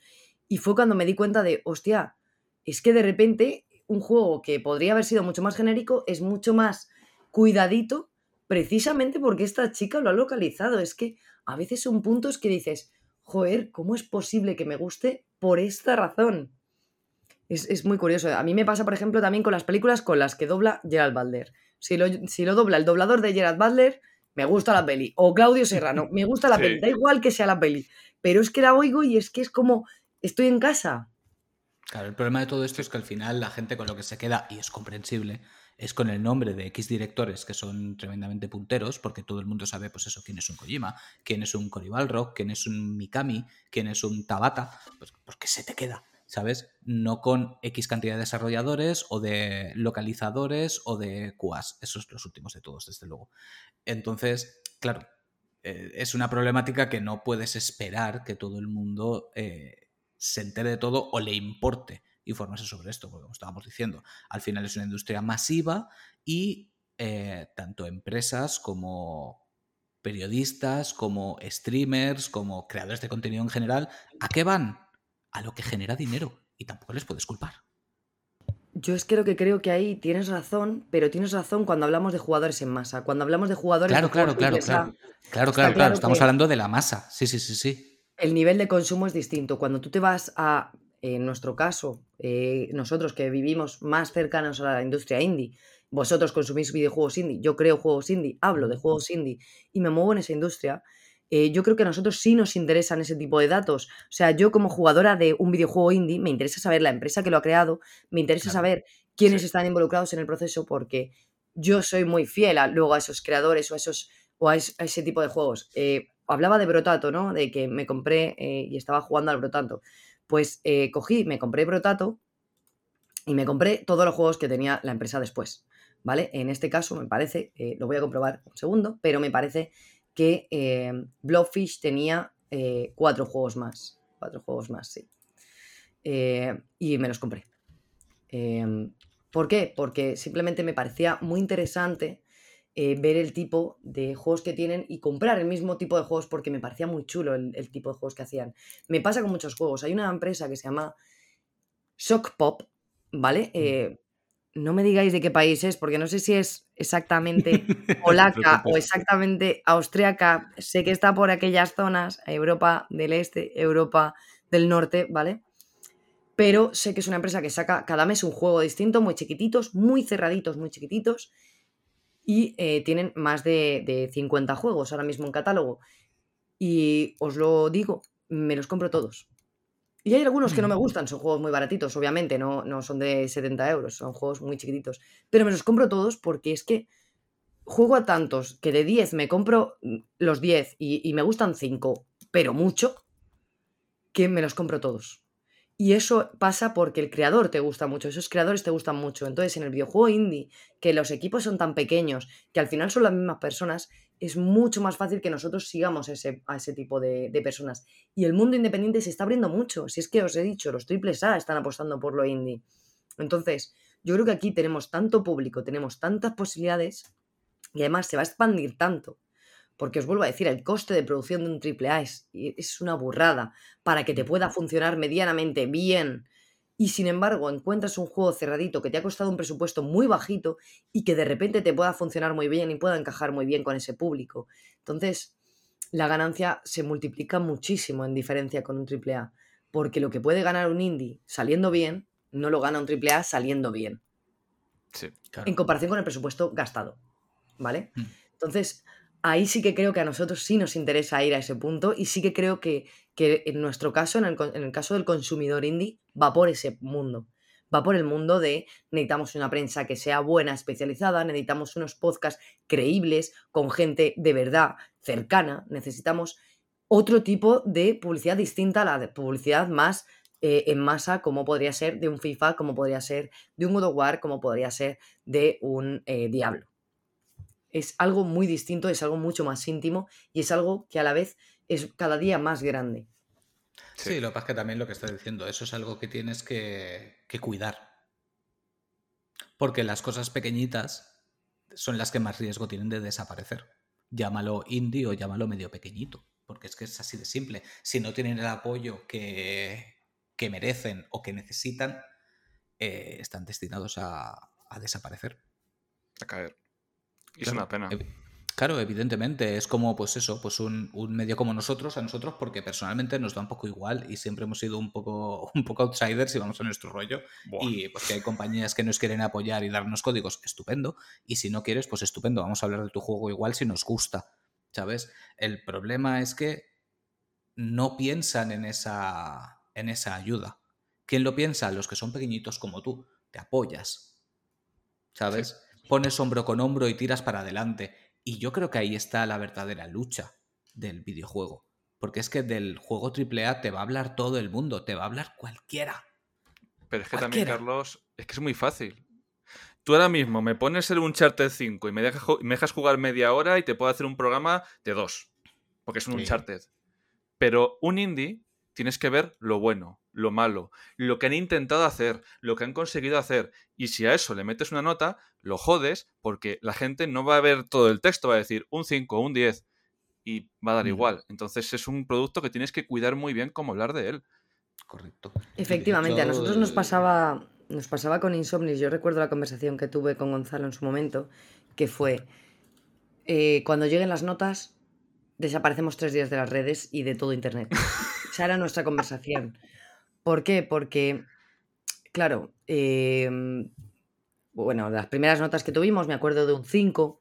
eh, claro, un 5 tú lo comparas con eh, un Uncharted, por ejemplo, o, vale, por ponerlo con un juego de miedo, un Resident Evil, y dices, hostia, es que un 5 está muy bien. Si el tope fuese Resident Evil con un 10, un 5 está muy bien para un juego independiente. Pero claro, ¿con qué te lo están comparando cuando te ponen el 5? ¿Cuál es el punto? Y cuando te ponen un 7, ¿con qué te lo están comparando? Yo siempre digo, eh, y suena mal, pero que mi juego está muy sobrevalorado, muy sobrevalorado porque, claro, cuando veo las notas y he visto 8, he visto 9 de mi juego y digo, Dios mío, ¿quién le puede poner un 9 a un Insomnis y luego un 9 a un Uncharted y sonreír? ¿Vale? Y, claro, es que depende, con la vara que lo midan, es de una manera u otra. En el mundo indie tenemos notas muy variables, muy, muy variables. Ya os digo que en Insomnis tengo un 4 en alguna revista eh, en británica, si no me equivoco, y tengo un 9 en alguna revista eh, americana. Y siempre depende de la vara con la que se mida. Los triples A siempre se miden con la misma. Y un 7 sabemos todos que es una mala nota para un, para un triple A. Pero en un indie, un 7 es una mala nota, un 7 es una buena nota. Es que, es que no lo sé. No, no sería yo capaz de discernir. Es que depende con lo que lo estén comparando. Tú lo que esperas cuando valoran un indie es que lo estén comparando con juegos del mismo. Y además, a mí esa nota no me está ayudando en nada. Porque a mí como consumidora indie, que le pongan un 7 sin yo saber la vara con la que están midiendo, no me sirve. Me sirve para un AAA, pero para un indie ahora mismo no me sirve. Porque no sé en qué se basan para poner esa nota o cuál es el tope. Yo en un AAA sí sé cuál es el tope y cuál es el mínimo. Que sé que es un 5, un 4, ya es difícil que se ponga en un AAA. Pero en un indie, ¿cuál es el límite? Si lo comparan con un, con un juego de millones, mm, que me pongan un 3, ya sería una nota de la leche. Porque el presupuesto seguramente sea parecido de 10 a 3 o de 10 a 1 incluso. Y muchas veces tienes que también, que ahí viene también lo complejo del, profesional que te está hablando del videojuego, de si te vas a centrar en lo técnico o te vas a centrar en lo que te hace sentir. Te pongo un ejemplo muy claro como, como os he dicho antes, eh, Inner Ashes. Inner Ashes a mí es un juego que me llegó al corazón. Muchísimo. Muchísimo. Pero claro, si te pones a hablar de lo técnico, es un juego muy, muy, muy justo, que de hecho incluso en su tramo final, para mi gusto, se repite en exceso, llega a ser cansino. Lo que pasa es que lo que me está contando, lo está contando tan bien y me importa tanto que puedo pasar por encima de eso. Pero de cara a juzgarlo, ¿con qué lo juzgo? ¿Le hago una media entre las dos cosas? ¿Me centro en lo que me ha hecho sentir o me centro en lo técnico? Lo que, tengo que hacer es, lo que tengo que hacer es contártelo. No puedo hacer otra cosa, te lo tengo que contar. Y tienes que escuchar mi experiencia, evidentemente basada en lo que soy yo. Y aún así, contándote lo que te hace sentir, em, yo pienso en, en Amy Henning, en la escritora de, de Uncharted, o en los escritores de Last of Us, o en los escritores de cualquiera de estos de estos videojuegos triple A y son muy buenos escritores, ojo, son muy buenos escritores. Eh, aunque con un indie intentemos contar una buena historia, no es lo mismo una buena historia que una historia creada por tres cracks de la leche eh, que llevan 20 años o 30 o 40 años en la industria haciendo guiones para videojuegos que son a un nivel eh, estratosférico. es lógico que nosotros tampoco lleguemos a ese punto. O sea, que incluso haciéndolo por la, con la vara de lo que te hace sentir, es normal que un AAA esté por encima. Es que es lógico y normal, porque tiene unos escritores para ello. Al final, cuando tienes menos recursos, tienes menos recursos en todo. Ojo, bien, ojo con eso. Porque hemos tenido triple esas este año que te estaban telegrafiando el juego entero desde el primer momento. Y tienes juegos como Tape, que yo soy el típico que en las películas te estoy diciendo, este va a matar a este, esto va a pasar y me dejó con el culo torcido hasta el final del juego. Tenemos muy buena gente escribiendo. Lo que pasa es que lo que dices tú no llega. Sí, el problema es que aquí, pues lo mismo, estamos generalizando. Evidentemente, de base, nunca vas a tener gente escribiéndote un guion para un indie como la que te lo pueda escribir para un triple A. Claro. Pero luego están pues esas joyas ocultas que de repente aparecen y brillan con luz propia y luego van a llegar hasta arriba porque se lo merecen, porque son buenos ya ellos solos. Lo que pasa es que también te digo, eh, voy a poner ejemplo, ejemplo polémico toca pelotas, no por nada, sino para que se me entienda. Eh, The Last of Us parte 2. The Last of Us parte 2, yo no paré de escuchar, es un juego terriblemente arriesgado. Lo siento mucho, los cojones, no es terriblemente arriesgado. Es de una empresa que sabes que va a vender millones y que su juego va a tener muchísima calidad. Lo que pasa es que el guion se salía de la norma en ciertos puntos y eso ahora se considera arriesgado. Pero a mí eso no me parece arriesgado, es que va a vender como churros. Arriesgado es que hable de eso una empresa independiente con un presupuesto de mierda del cual depende su comida. Eso es arriesgado. Que lo haga Naughty Dog no lo es. Efectivamente, arriesgarse al final eh, para los triples es muy complicado. Muy pocos eh, se arriesgan eh, como lo ha hecho Kojima y al final no es un arriesgue porque él sabía. Eso, es un riesgo aún así. aunque sea un riesgo aún así, tiene una cantidad de marketing asociado que es imposible de, de, de no reseñar, ¿no? Pero lo interesante de todo esto es el punto al que has llegado, que es, sí, es verdad que podemos contar muy buenos guiones como Tape, pero estoy segura de que eh, a Tape le hubiera gustado tener eh, actores reales para cada idioma, por ejemplo, que no los tuvieron. y estoy segura de que un AAA puede permitirse otra serie de cosas y de contar historias de una forma, no solo ya a nivel de guion, sino a nivel guion visual.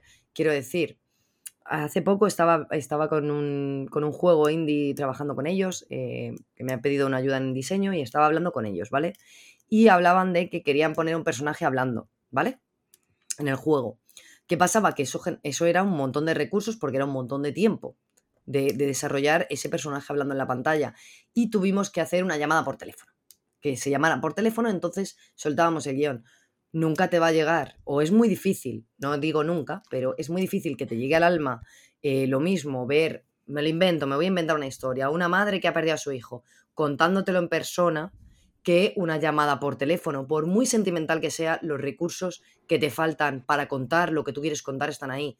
Nosotros, yo siempre lo digo, con Insomnis fuimos muy humildes, no teníamos dinero para pagar mm, una mierda y eh, tuvimos que, las animaciones, por ejemplo, yo sé que no están polidas las hicimos grabándome yo en mi casa con una toalla, bueno, con unas pinticas de la leche, eh, luego pasándolas esas a, a, un real, intentando hacer esas mismas escenas y aún así muchas quedan muy cortas. Y se ve, se ve que la animación es, llamémoslo, cutrillo, que igualmente muchas gracias a, Gonzalo y a Salva que estuvieron ahí con, con, las animaciones, pero, pero al final ojalá hubiera podido contar la historia como a mí me hubiera gustado. De hecho, mm, no sé si os lo conté la última vez que vine al programa, pero una de las cosas que nosotros teníamos es que al final del juego tú hay un momento en el que decides una cosa, ¿vale? Esa cosa que decides hacía que... Eh, mm, a ver, quiero contarlo sin hacer spoiler, pero a lo mejor te va a hacer un poco... la casa entera se quemara.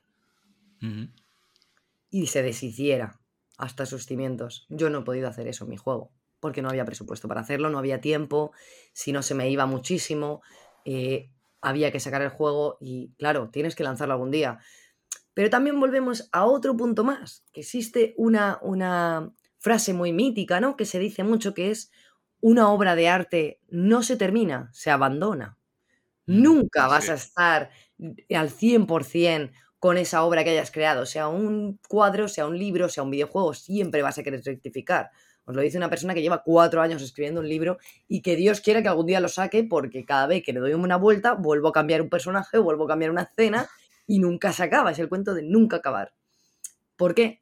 Precisamente por eso, porque nunca está lo suficientemente terminado, nunca llega lo suficientemente que tú quieres. Entonces, si encima le sumas que no tienes recursos para hacerlo, es mucho más doloroso que cuando en un AAA que tienes una mucha más amplia gama, ¿no? Para contar esas cosas. Que ojo, que también tienen su presupuesto, pero al final ellos tienen más recursos. Entonces, por mucho que nosotros queramos hacer una buena historia, por mucho que Tape sea una muy buena historia y a mí me encante, sí que es verdad que siempre yo, desde el mundo de, la creación y del desarrollo, noto que, que les falta, hostia, qué bonito hubiera sido que en este momento hubiera pasado tal, o que esto hubiera hecho tal, o que el bicho fuese aún más orgánico, más no sé si me explico. Siempre te falta un recurso por algún lado.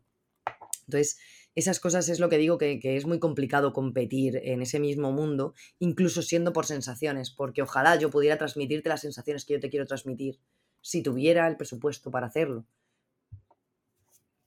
Claro, y además nunca te vas a quedar lo mismo. Del, del, todo segura de que lo que tú pretendes transmitir de la manera que lo estás haciendo, los demás lo van a interpretar como tú esperas que lo interpreten. Porque al final lo importante de este tipo de obras es que la gente las haga suyas. Y las va a hacer suyas a su manera, y quizá no de la que tú esperas. Sí. Entonces ahí, ahí, ya nos ponemos ya tontos, filosóficos y metafísicos. Sí, sí, no. Pues al final, yo muchas veces eh, estoy tirando ahora más de los indies porque soy muy despistado. Ya sabéis que se me olvidan las cosas. A veces estamos en mitad del programa y voy a decir un nombre o tal y cual pero tengo indies grabados a fuego. Y tengo juegos AAA que me preguntas ahora por ellos y me tendría que volver a jugar. Me dices, mm, hablamos de este juego en el programa, espérate que me le pegue una pasada. Porque al No, final. yo de hecho, salvo sagas muy, muy concretas, que no voy a volver a repetir una vez más, porque luego me dicen, es un pesado siempre hablando los mismos juegos. Eh, los juegos que me han impactado en los últimos años, más que ningunos, la gran mayoría son independientes. Sí, sí, Sí. sí. Por ejemplo, eh, Firewatch. Firewatch a mí es un juego que me trastornó la cabeza y es un walking simulator, pero lo que consigue hacer ese juego contigo no lo consigue ninguno. Es increíble. Y luego el que he dicho muchísimas veces, el eh, What Remains of Edith Finch. La barbaridad que es ese juego que estoy harto de recomendárselo a todo el mundo. De hecho, ahora mismo creo que está hasta en el PlayStation Plus, que lo han metido por ahí. Si no lo conocéis, por favor, jugadlo. Si no habéis entendido el nombre como lo he dicho, nos lo pedís y os lo escribo. De verdad, es que son, son auténticas maravillas y que te explotan la cabeza. Sí, y eso dentro del AAA no lo estoy consiguiendo. Sí que es cierto que evidentemente estoy consiguiendo experiencias espectaculares y las que están por venir. Porque, por ejemplo, dentro de nada toca Mario Wonder y ahí no espero ninguna maravilla de la ciencia en la historia. Eso sí, espero que me lo voy a pasar increíble jugando con esa mierda. Pero, pero vamos, pero segurísimo. Lo que Sí, pasa es de que- hecho, lo que decías eh, de, de que a veces es complicado de lo que quieres transmitir a lo que transmites, ahí me pasó, eh, vuelvo al cine, perdonadme No, por volver no. al cine, pero me estaba acordando de una película que se llama Tar, de Todd File, ¿vale? Que salió el año pasado, si no me equivoco, eh, y que trata, bueno, pues sobre una mujer que eh, la han convertido en un hombre, ¿vale? O, o esa es mi impresión, mi impresión sobre la película, yo no, como no experta en películas, pero eh, lo que intenta transmitir la película es una cosa y a mí lo que me transmite es, a mí no me gustó la película, a mi novio le encantó, a mí no me gustó, porque es una mujer como, como si el mundo fuese... eh, ella es machista, es dentro de que es una mujer y que además es lesbiana, es, es como si fuese machista, ¿no? Y trata a la mujer con eh, el arquetipo de hombre típico, ¿vale? Y me, me preguntaba yo que cuál era la intención del, del director, si era que yo odiara la película, si era que, que- que yo he entendido mal la película o cómo es el punto para que yo llegue a ese momento de decir, no me ha gustado la película porque me ha parecido machista, pero no sé si era lo que me quería transmitir el autor y, y por eso no me ha gustado porque me ha dado esa sensación y lo que pretendía era darme esa sensación. O sea, pues un poco en los videojuegos pasa lo mismo, ¿no? Como tú decías, el, el- Hombre, de lo que sí. quieres transmitir a lo que transmites eh, puede ser muy, muy complicado y muy difícil. Y, y no siempre se llega, o, o cuando se llega, a veces la gente puede recibirlo de manera distinta. Es, es muy curioso. Es- eso es una lotería, o sea, porque fíjate tú cuando roda- rodaron Starship Troopers, que era una crítica al fascismo, y resulta que la gente diciendo, joder, cómo mola, en plan, no tiene que molar, es una crítica. Bueno, pero eso también muchas veces es la- el, el término este tan divertido que tanto nos gusta de la disonancia ludonarrativa.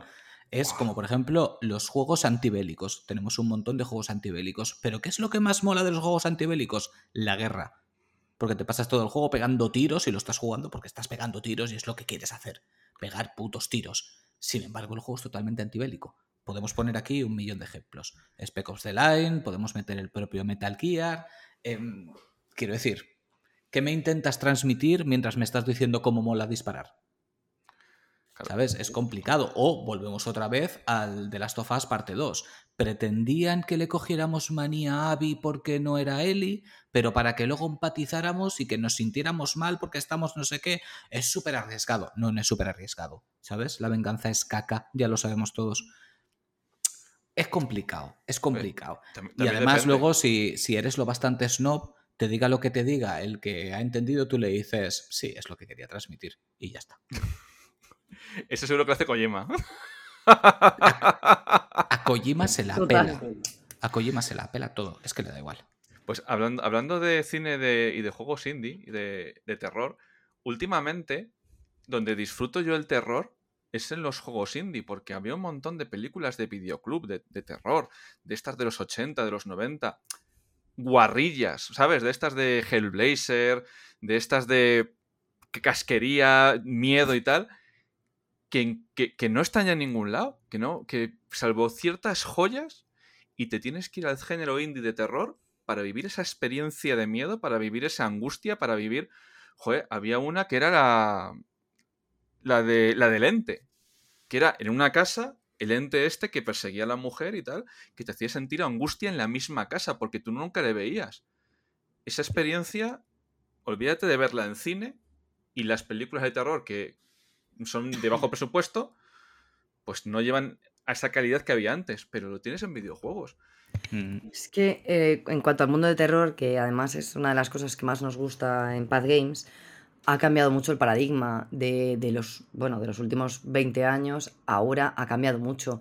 Antes un Freddy Krueger era algo que yo creo que todos estábamos eh, mirando debajo de la cama antes de dormirnos, en plan, Dios mío. Bueno, yo de hecho, yo no miraba debajo de la cama, yo era la que me escondía debajo de la cama para darle los sustos a mi prima. Lo recuerdo perfectamente. Era esa típica, yo era esa niña horrible que cogía con mi prima, eh, que vivía en mi casa, y em, por las noches, antes de que se fuera a acostar, le ponía unas tijeras a los muñecos o un cuchillo para que cuando llegara a su cama se encontrara con alguna película o historia divertida, para mí divertida, claro. Ella luego no dormía. Pero bueno, eh, y, que recuerdo cómo, eh, bueno, yo os digo más, eh, me acuerdo, siempre me recordaré la película de Jason X, que es bastante malilla, voy a decirlo, Eso pero que recuerdo la sensación de, durante una semana estuve durmiendo con una almohada y un, bueno, el saco de dormir que llevaba el campamento de verano, en la puerta de mis padres. Porque me dio tanto pánico que el, que, el Jason no moría que no podía dormir en mi cama, era incapaz. Encima es que eh, normalmente, pues si duermes pegadito a la pared, te acercas a la pared y piensas que te va a defender, pero es que este tío atraviesa paredes, es que no había mi lugar y hay muchos chavales que, que, me hace mucha gracia, pero le, bueno, muchísimos niños que se tapan con la sábana cuando algo les da miedo. Eh, yo soy de las personas muy pragmáticas y pensaba, ¿qué coño me va a defender una manta? O sea, vamos a ver, seamos realistas. O sea, yo que me tape los ojos no va a hacer que algo desaparezca, me va a matar. Ya, pero tú te crees que la manta está blindada, ¿sabes? Si entra Jason, mira y dice, mierda, se ha tapado con la manta, ya no puedo matarlo. jamás me enseñaron que la manta estaba blindada. Yo era de esas niñas que tenían opulofobia y tenía muchísimo miedo al miedo. Le tenía pavor. Y sin embargo es verdad que hoy en día no soy capaz de entrar en una película y tener miedo. Hoy en día siento eh, un jumpscare y, y, me puedo sobresaltar un pelín, pero ya os digo que un pelín, o eh, puedo tener algún malestar porque la película quiere producir un malestar, pues como son las de Vísceras, eh, como Osau, como Viernes 13, como todas estas películas no más slasher, como un Scream, etc. Pero ya no siento ese terror que, que antes que me acompañaba durante semanas. Em, y eso es muy curioso porque en el mundo del videojuego es distinto. Rompe esa pared en la que yo estoy viendo algo porque yo soy el que está haciendo algo. ¿Vale? Hay una, hay una diferencia.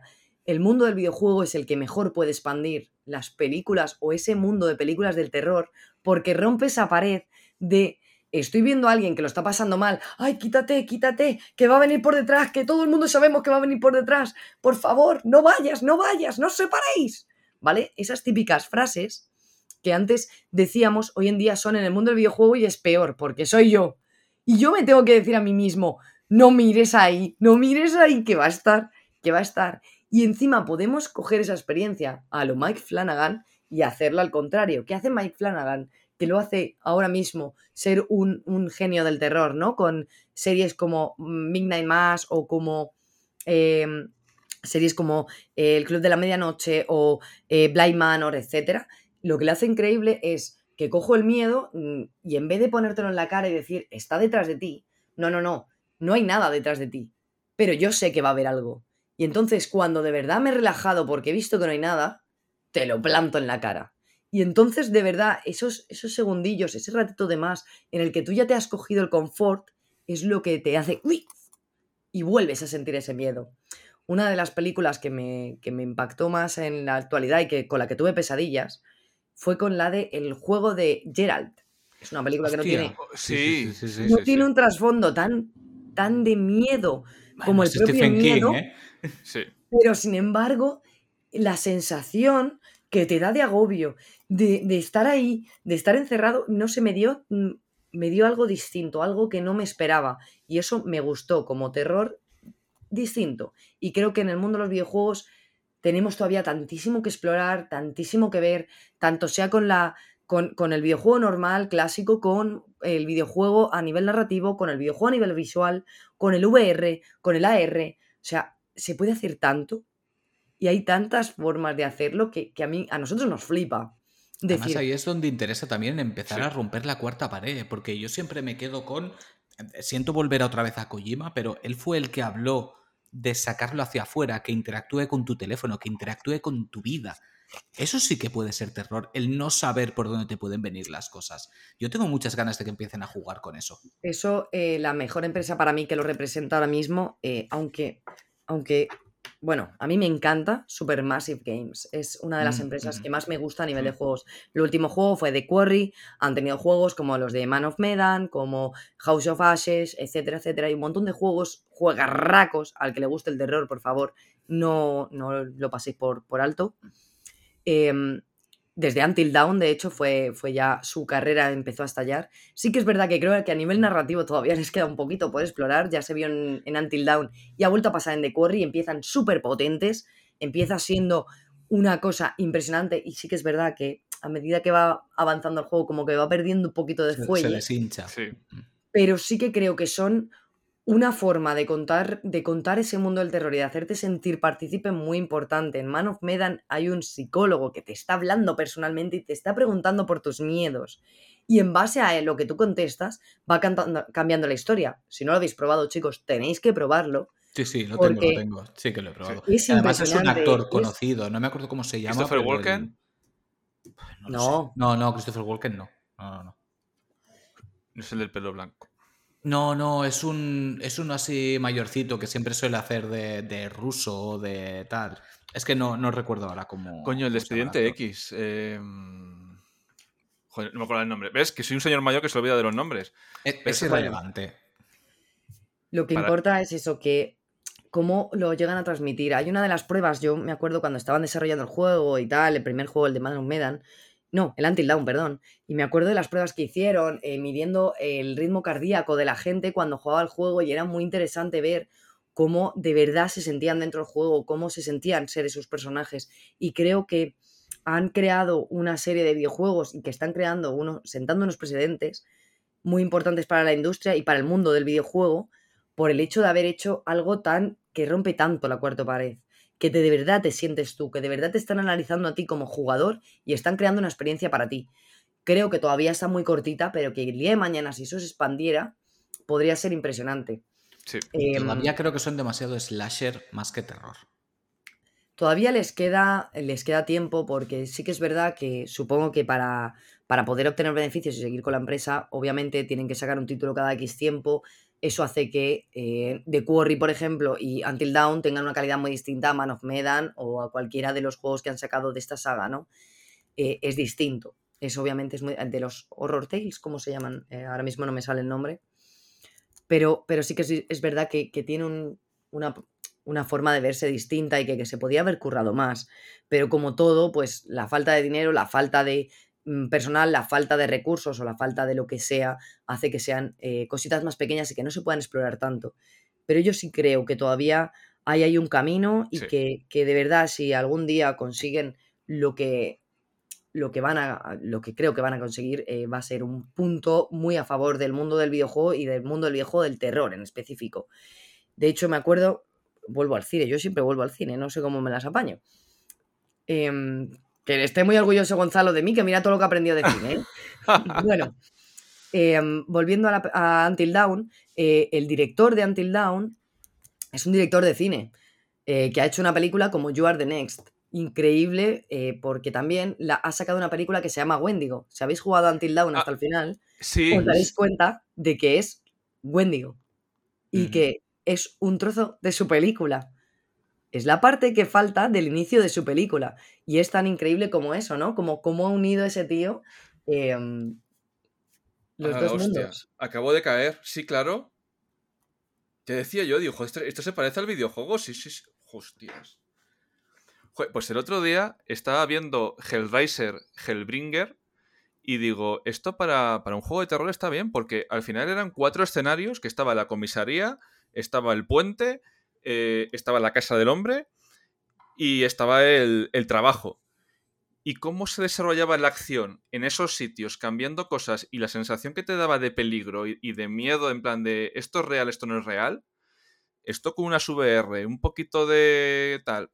Mm, Joder, es que, que tenemos un montón de ideas y al final, ¿qué dices tú, Virginia? Es que los videojuegos y el cine cada vez se están tocando más.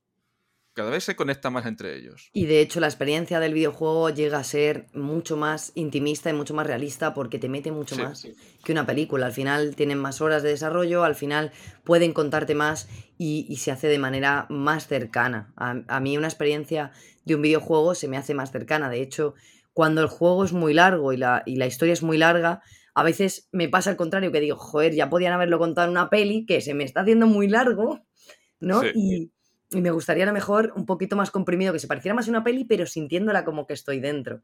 Eso es muy curioso dentro del mundo de los videojuegos. Sí, porque además últimamente como que con esta sensación de que tiene que ser más, más, más y más, sientes que las experiencias son excesivamente largas. Mira, hace poquito os puedo poner un ejemplo cercano de un, de un oyente que es compañero mío de trabajo, el famoso señor H, que hemos nombrado tantas veces. Eh, está jugando a... mm, Ah, ahora no me saldrá el nombre. La madre que me parió. Assassin's Creed. No. eh, tu, tu, tu, Este de, de- de zombies de PlayStation. Eh, zombies de del PlayStation. motorista, tío. Days Gone. Days Gone. Days Gone. Days Gone, sí. Claro, él tiene poquito tiempo para jugar. Entonces llevaba con Days Gone como tres meses. ¿Qué pasa? Que él es de los completistas y se estaba haciendo todas las secundarias, todas las historias. ¿Qué pasa? Que ha llegado un punto en el que se ha hartado. Y ha dicho, ya no puedo más. Hay tanto contenido que me ha abrumado y lo he tenido que dejar. Y es una cosa que nosotros, siendo jugadores más experimentados, muchas veces cortamos por lo sano. A mí, por ejemplo, me pasó con, con Horizon Forbidden West. Horizon Forbidden West, yo llego a un punto en el que dije, voy a dejar de hacer secundarias y voy a acabar la historia principal porque el juego ya me ha dado lo que yo necesitaba. Ya lo has conseguido, me ha gustado mucho. Nos estamos alargando, tíos. Vamos a acabar la historia y punto. El problema es que el Sí. mundo del AAA quiere abarcar tantos eh, diferentes jugadores que tienen que crear ese mundo así para que todos lo acepten. Yo, por ejemplo, sí, como sí. jugadora de AAA, que, que no soy mucho jugadora de AAA, pero sí que juego algunos, eh, me pasa con Horizon que eh, cuando con, con el mismo que decías, el Forbidden West, bueno, pues me pongo a hacer secundarias antes que las primarias.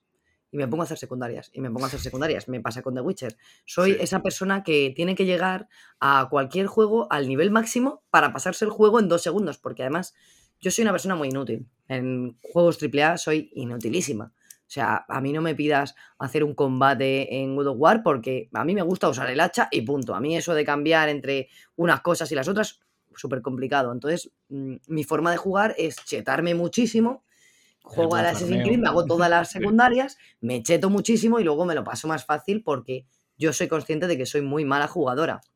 Eso es lo que hacen el mundo del AAA. Plantean que son muchos tipos de jugadores y tienen que complacer a todos. Quitando algunos, como los Souls, por ejemplo, que han sabido dejar su impronta de no, no, no, este juego es difícil y punto. La mayoría de AAA intentan buscar un público tan amplio que vaya a gente que busca una experiencia de dos horas, como tú o tu compañero, o va a gente que busca una experiencia como la mía, que es voy a pasarme 250 misiones, porque si yo llego eh, con la vida o con los poderes mínimos, mm, de repente no puedo ni de broma eh, pasarme el juego. De hecho, yo me acuerdo mi experiencia, eh, mi super experiencia con el Den Ring. Yo abrí el Den Ring. Se lo compró Gonzalo, tal, lo puse en la Play, no sé qué, toda emocionada, dos horas de crearme personaje, porque se tiene que parecer a mí, porque este pelo no me lo pongo yo, porque a ver que yo nunca me he peinado así, porque este moflete no sé cuántos, eh, dos horas. Conclusión, entré en el juego, eh, bueno, me mató el bicho este que te tiene que matar, el primero, y eh, luego aparecí en el mundo y mm, me dijo Gonzalo, lo más fácil son unas arañas que están ahí arriba, tú vete a por las arañas, que eso es lo más fácil que hay. Me fui a por las arañas, duré cuatro intentos. Cerré el juego, no lo he vuelto a abrir. ¿Por qué? Porque yo necesito, en mi caso como jugadora, necesito un aprendizaje mucho más largo, con mucho más subir nivel para poder llegar al nivel que a lo mejor vosotros con dos espadazos lo hacéis. Porque es la verdad, yo veo a Gonzalo jugar o veo a vosotros jugar y digo, joder, qué gusto. Pero yo no puedo ser así, a mí me da pánico, o sea, me, me No, entra pero una no ansiedad es para, no es para ti, sin más. O sea, para eso están todos los géneros que hay. Cada uno Pero tenemos por eso digo que los triples A lo que hacen es ampliar ese mundo a través de busco otro tipo de jugadores también para que todos los jugadores tengan su proceso. Entonces, tú entras a un Assassin's Creed Creo que el último no es así, creo que el último va más basado como en los primeros, pero entras al anterior, entras a cualquiera de ellos, al Odyssey, por ejemplo, y yo hice eso, yo hice lo mismo, dije, voy a chetar a esta muchacha lo máximo que pueda para ir luego a las misiones, todo fácil. Sin embargo, seguramente a ti te guste más ir directo y además tengas una experiencia más equilibrada a tu nivel. Y eso es lo que hace los triples A, que tampoco, en mi, desde mi punto de vista, tampoco está mal porque me permiten jugar a los juegos, si no, yo no puedo jugarlos. No, sí, de todas maneras el tema ya no iba por ahí, iba que muchas veces con esa masividad de contenido llega un punto en el que te puedes hartar, porque la cuestión de aquí no era, no era esa, era simplemente que llevaba tantísimo tiempo haciendo tantísimas cosas que era como, es que ya me has dado todo lo que me puedes dar, ya no hay más. Efectivamente, de hecho, eso es lo que estaba diciendo antes, se une con, eh, pues por ejemplo, la experiencia de Gonzalo con los anteriores em, Assassins, le pasaba eso. Me he cansado porque hay obligatoriamente que hacer X misiones secundarias para llegar a la principal, o el otro día estaba pasándose el Spider-Man anterior, me, me parece, estaba consiguiendo para conseguir el platino.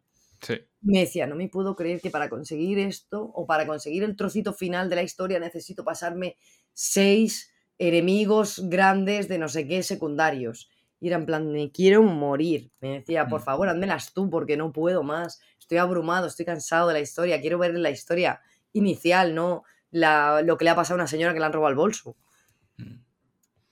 Así que sí, creo que ahí tienes toda la razón que em, a lo mejor lo que tendrían que hacer es ir más a eh, buscar el equilibrio. Eh, yo que pueda disfrutar de esas eh, secundarias para subir de nivel, pero que no son obligatorias para vosotros los jugadores, que buscáis una experiencia más equilibrada y más quiero saber la historia y no que a fulanito le faltan tres pieles para su perro o como en The Witcher que a no sé quién le han robado el carro. No, lo que pasa es que aquí llegamos a un punto en el que quieren justificar el dinero que tú estás pagando por ese juego. El problema es que para justificar ese dinero que tú estás pagando con ese juego, estás invirtiendo en crear tropecientas misiones y tropecientos coleccionables para precisamente, o sea, es, el pez que se muerde la cola. estás hablando de Hogwarts Legacy. Por ejemplo. Sí. Por ejemplo, lo que pasa es que en algunos casos lo que tú estás haciendo secundario, quieras o no hacerlo, es interesante, pero en gran parte de los casos no lo es. Por ejemplo, lo que decimos nosotros siempre, Yakuza, las secundarias de Yakuza son de las mejores del videojuego. No hay ni una sola de relleno y gran parte de la gracia de esos juegos no es la trama principal, es todo lo que abarca en temas de secundarias. Pero luego vas a juegos actuales en los que el 70% es hacer de recadero o de asesino a sueldo y que sí, que cuando haces 10, 100, o sea, 10 está muy bien, pero cuando haces 100 estás hasta los huevos. Y dices, vamos a acabar esto, ya no tiene ningún sentido seguir aquí. ¿Sabes? Si es lo que me pasó, pues eso, pues con, con, Horizon en mi caso, y me supo muy mal, porque era un juego que estaba disfrutando un montón. O por ejemplo, con, con el Miles Morales no, pero con el primer Spider-Man llegó un momento también en el que me cansé. Y ahora precisamente han dicho, hacerte el Spider-Man 2 al 100% son 30 horas. Y a mí me han dado ganas de aplaudir. Porque digo, gracias, es lo que necesita este juego. No durar 300.000 horas, sino que, que sean menos horas, pero esas pocas horas, bueno, pocas no, esas horas que te están dando, que 30 no son pocas, sean intensas y esté todo compactado ahí para que lo disfrutes hasta que revientes. El problema no somos nosotros, es que el problema es eh, la masa del jugador sí que busca eh, que un juego te dé 70 horas y valoran el juego en base a las horas. De hecho, os digo más, uno de los ejercicios que hacíamos, yo me acuerdo cuando estábamos en la universidad, para valorar el precio de un juego, era mirar la cantidad de horas. Y mirar en la industria a qué precio estaba la cantidad de horas.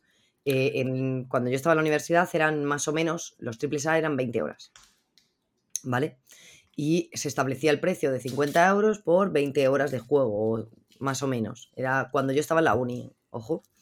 Y, me acuerdo que llegó un home que valía 20 euros y eran dos horas de juego. Y, y, cómo rompía eso el mercado y cómo cambiaba el mundo indie, cómo cambiaba a esa comparación con el AAA, ¿no? Eh, sí que es verdad que han multiplicado los juegos en base a vamos a meter más horas de secundarias que se repiten una y otra vez. Yo me acuerdo sobre todo en el Warcraft, eh, no sé si os acordáis de World of Warcraft, el 60% de las misiones de las regiones son mata tres jabalíes, recoge tres plantas de mm. pasiflora y por favor hable con el vecino no sé qué y tráigame una botella de vino. Eso era eh, el 50, 70% de un mapa de cualquier región de Warcraft. O sea, mm, eran misiones para levelear, subir de nivel y seguir con tu historia. Y, y, a veces eran obligatorias porque no podías llegar a, me lo invento, a X nivel para ir a X ciudad si no conseguías subir esos niveles y esos niveles solo podías conseguirlo con secundarias. Literal. A veces se hacían larguísimas y todo eso lo ha cogido el AAA, se lo ha metido y lo ha incluido en todos estos juegos y al final son repeticiones que no tienen ningún sentido. En World of Sí, Warcraft, pero- además, sí. recuerdo una que hay misiones que están hechas con mucho cariño. Hay una misión en la que un gnomo te habla de su vida y de todos sus sueños y de cómo se convierte en gigante, cómo se convierte en un pececillo y te tienes que convertir en esas cosas. Y es una de las misiones más bonitas que hay en el Warcraft. Es una misión secundaria. Y, y de esas hay muy pocas, hay muy pocas que, que tengan ese cariñito, esa sensación, ¿no? Y me gustaría, ojalá que los videojuegos eh, hicieran como Red Dead o hicieran como los Yakuza, como comentas, y le dieran ese cariño también a las secundarias y no solo eh, toma tiempo por hacer tiempo. Pero volvemos a lo mismo, depende del consumidor y de si el consumidor quiere hacer eso porque quiere hacerlo rápido, quiere mm, conseguir más platinos, quiere conseguir más, ver más videojuegos. Es que estamos en un mundo total de consumismo acelerado. Claro, es que ahí quiero ir yo ahora. Quiero decir, realmente esos juegos, esas tropecientas horas que te tienen que dar, son horas que la persona que lo compra está dispuesto a darle al juego o simplemente necesitan justificar el gasto de su dinero diciendo, eh, que si quiero puedo jugar 200 horas a esto. Porque a mí hay una cosa que me hace mucha gracia y es que, oh, madre mía, es que solo dura 30 horas, no puede ser, menuda mierda de juego, necesito que dure 100. Sin embargo, te compras ese juego, empiezas a jugar y una semana después, no, ya lo he acabado, me he puesto con el siguiente porque acaba de salir el siguiente y lo tengo que jugar y la semana siguiente sale otro y esa misma persona también lo está jugando y lo tiene que jugar y el otro ya lo ha terminado, no me cuentes historias que no le has echado las 200 horas de las que estabas presumiendo del primer videojuego. Claro, ahí llegan los jugadores, como yo te comentaba, del tipo FIFA, NBA, eh, esto, eh, Rocket League, tipo de jugadores que juegan 400 horas al mismo juego. ¿Qué pasa? Que cuando has jugado un juego 400 horas y solo te has gastado 70 euros, y digo solo porque es una burrada de horas en comparación con lo que te ha costado, si tú empiezas a comparar con otro tipo de juegos y son los mismos consumidores, porque al final muchos de los jugadores de FIFA serán los que compren ese tipo de videojuegos, al final hacen que eh, sientan, infravaloren un juego de 30 horas o un juego de 40 horas y les parezca insuficiente porque han jugado 250 a FIFA y se han gastado incluso menos. Ya, pero Estaba- es que no me cuentes historias. El que juega 100 horas o 200 o 500 horas al FIFA le va a dar igual que God of War dure 30 horas que 200. Si al final te vas a jugar la historia principal y te va a dar igual. Mira, Vir, Ese estaba- tipo de jugador no se va a entretener en eso. estabas hablando, Vir, de Spider-Man y, y puedo seguir el rastro hasta Ubisoft. Hay, hay en Spider-Man unas misiones que son las misiones de las puñeteras palomas, de perseguir las palomas, cazar las palomas, y puedo seguir el rastro de esa misión, primero a las plumas de Assassin's Creed 2 Oh, Y- Dios. y después a Assassin's Creed 3 los puñeteros papeles que se van volando por los tejados. Yo no creo que haya ningún jugador que esté a gusto jugando a eso, buscando palomas, buscando papeles, buscando plumas. No, no. Yo lo hice, las plumas y... Yo tengo No un sé de trauma además vendrá, con pero- las plomas del Assassin's 2. Tengo un No sé exactamente de dónde vendrá, pero te cuento una anécdota curiosa y es que si tú juegas, eh, si sois jugadores de juegos de mesa, yo en mi caso soy muy jugona de juegos de mesa, hay un juego que se llama eh, Sherlock Holmes, básicamente.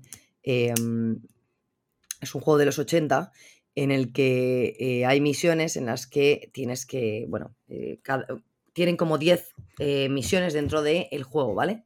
O sea, sé, una persona normal lo puede jugar pues 10 veces, porque el caso, una vez está resuelto, ya más o menos te lo sabes y aunque juegues dentro de 5 años, es muy fácil que te lo, que te lo por dónde va, ¿no? Sí. Porque son muchas horas las que les echas, le echas al juego. Y hay una misión específica en la que yo me perdí siguiendo unas palomas. Y me estoy acordando, me estás recordando justo ese momento en el que dije, llevo dos horas de juego para haber terminado el juego perdida porque eh, he decidido seguir unas palomas, ¿no? Y en cómo me sentí en ese momento de frustrada porque fue la única misión de todo ser lo que en la que me pasó que no pude completarla y tuve que volverla a empezar por haber seguido las puñeteras palomas y lo mal que me sentí en ese momento. Curioso, eh, me, ha, llegado a ese, a ese punto el, pensar en las plumas de, de Spider-Man. Sí, no, son pues eso, los, los dichosos coleccionables que si no metes 350 millones, que de hecho nosotros lo hemos hablado contigo también en Petit Comité, cuando hemos hablado de, de desarrollos que se estaban produciendo y tú me decías, no, pues es que le tenemos que meter coleccionables porque hay que meterle coleccionables. Y son cosas que suceden y dices, ¿pero por qué? ¿Pero por qué? Es, es esa necesidad de que tenga que tener más contenido porque sí, no porque tenga un sentido concreto, es porque sí, porque si no lo tiene, no es válido. Esto pasa porque hay cuatro tipos de jugadores, ¿vale? Hay cuatro arquetipos de jugadores. El jugador social, el jugador aventurero, eh, el jugador eh, completista y el jugador eh, killer o asesino, ¿vale? El jugador completista busca este tipo de retos y aunque a nosotros nos parezca totalmente imposible que exista, existe un jugador que quiere seguir las puñeteras palomas. Existe. Mm. Otra cosa es que lo conozcamos o que salga a la luz porque no quiera decirlo. Pero si existir existe. Si yo eso lo puedo entender. O sea, yo, yo no tengo ningún problema con el que es completista, igual que no tengo ningún problema con el que es cazatrofeos, porque también los hay y me parece estupendo. A mí lo que no me gusta es que obligatoriamente todos los videojuegos tengan que ser así por pelotas. Eso es lo que no me gusta para mí eh, los trofeos o los extras fuera de la historia principal de un videojuego tienen que tener sentido con lo que te están contando. ¿Sabes? Si yo de lo que se trata es de que voy de edificio en edificio salvando a Nueva York porque ha venido Venom, ¿por qué leches me tengo que parar y decir, eh, no, espera, que tengo que capturar a 10 palomas? No tiene un sentido. El problema siempre será la obligatoriedad. Pero claro, mm, ¿sabes qué pasa? Que también los completistas pretenden que eso sea parte de la obligatoriedad porque es la parte que a ellos les gusta. Es que es muy complicado. Sí, ¿eh? lo que les motiva. Sí, sí. Al final es muy complicado. Es igual que em, a mí, por ejemplo, eh, los jugadores killer o asesinos son esos que buscan esa acción en la que tengo que enfrentarme con otro jugador o que tengo que enfrentarme con una IA y a mí esa parte no me gusta. Eh, mm, por ejemplo, yo en Horizon, y os parecerá raro, disfruto más caminando por la montaña, escalando cosas y em, recogiendo objetos de mierda eh, que eh, luchando contra un bicho. Y sobre todo si es difícil, ya peor. Si es fácil, aún me gusta, pero si es difícil y me va a suponer un esfuerzo mental y de combos y de no sé qué, o de cambiar de arma, ya, ya me estás complicando la vida. Entonces, por eso digo que a veces hay que ponerse en el lugar de esto lo han hecho por meter horas o lo han hecho porque hay un tipo de jugador que de verdad le gusta esto y es que os alucinaríais con el tipo de jugadores tan raros y específicos que hay y que son en masa y que no los conocemos. De verdad, mm. es, muy increíble. Es muy increíble eso. Y supongo que los triples A lo que buscan al final, a pesar de ser eh, a veces muy repetitivos o de hacérsenos muy largos, es también conseguir llegar a ese público que quiere cazar una paloma. Y que supongo que en parte para disfrutar de esos juegos también hay que entender que también esa gente lo querrá disfrutar y, a su estilo y bueno, pues eh, a veces pues no, no tenemos, no todas las cosas pueden ser las que nos gustan. De hecho, a mí eh, me pasan las pelis de terror o los videojuegos de terror que soy de esas de no mires por ahí, no mires por ahí, no vayáis solos, no, no separéis. Y te dan ganas de estrajar a la película porque dices, ¿por qué has hecho eso? O, o, o, cosas como, no sé, el otro día estaba viendo Harry Potter 1 y me reía mucho porque hay un momento en el que están en el ajedrez mágico y está Ron encima eh, del caballo, que dice, ya sabes, Harry, me voy a sacrificar por ti y luego para que tú sigas, tal, no sé qué. Y es en plan, Ron, pero bájate del caballo, que te puedes bajar, ¿por qué no te bajas del caballo en vez de que te dé?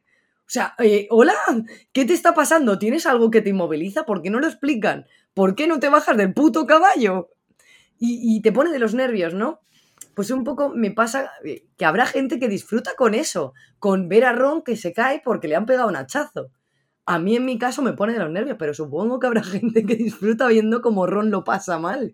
Claro, pero porque buscas la parte lógica y muchas veces también en un videojuego esperas que lo que esté sucediendo tenga un sentido. Pero habrá gente que lo busque al contrario. O sea, igual que en, es que por ejemplo. A la gente le gusta ver estallar a la gente en mil pedazos. A mí de Shaw me encanta la saga no por lo que hace de Gore. A mí lo que le hace Gore me sobra, o sea, como si me lo quitas.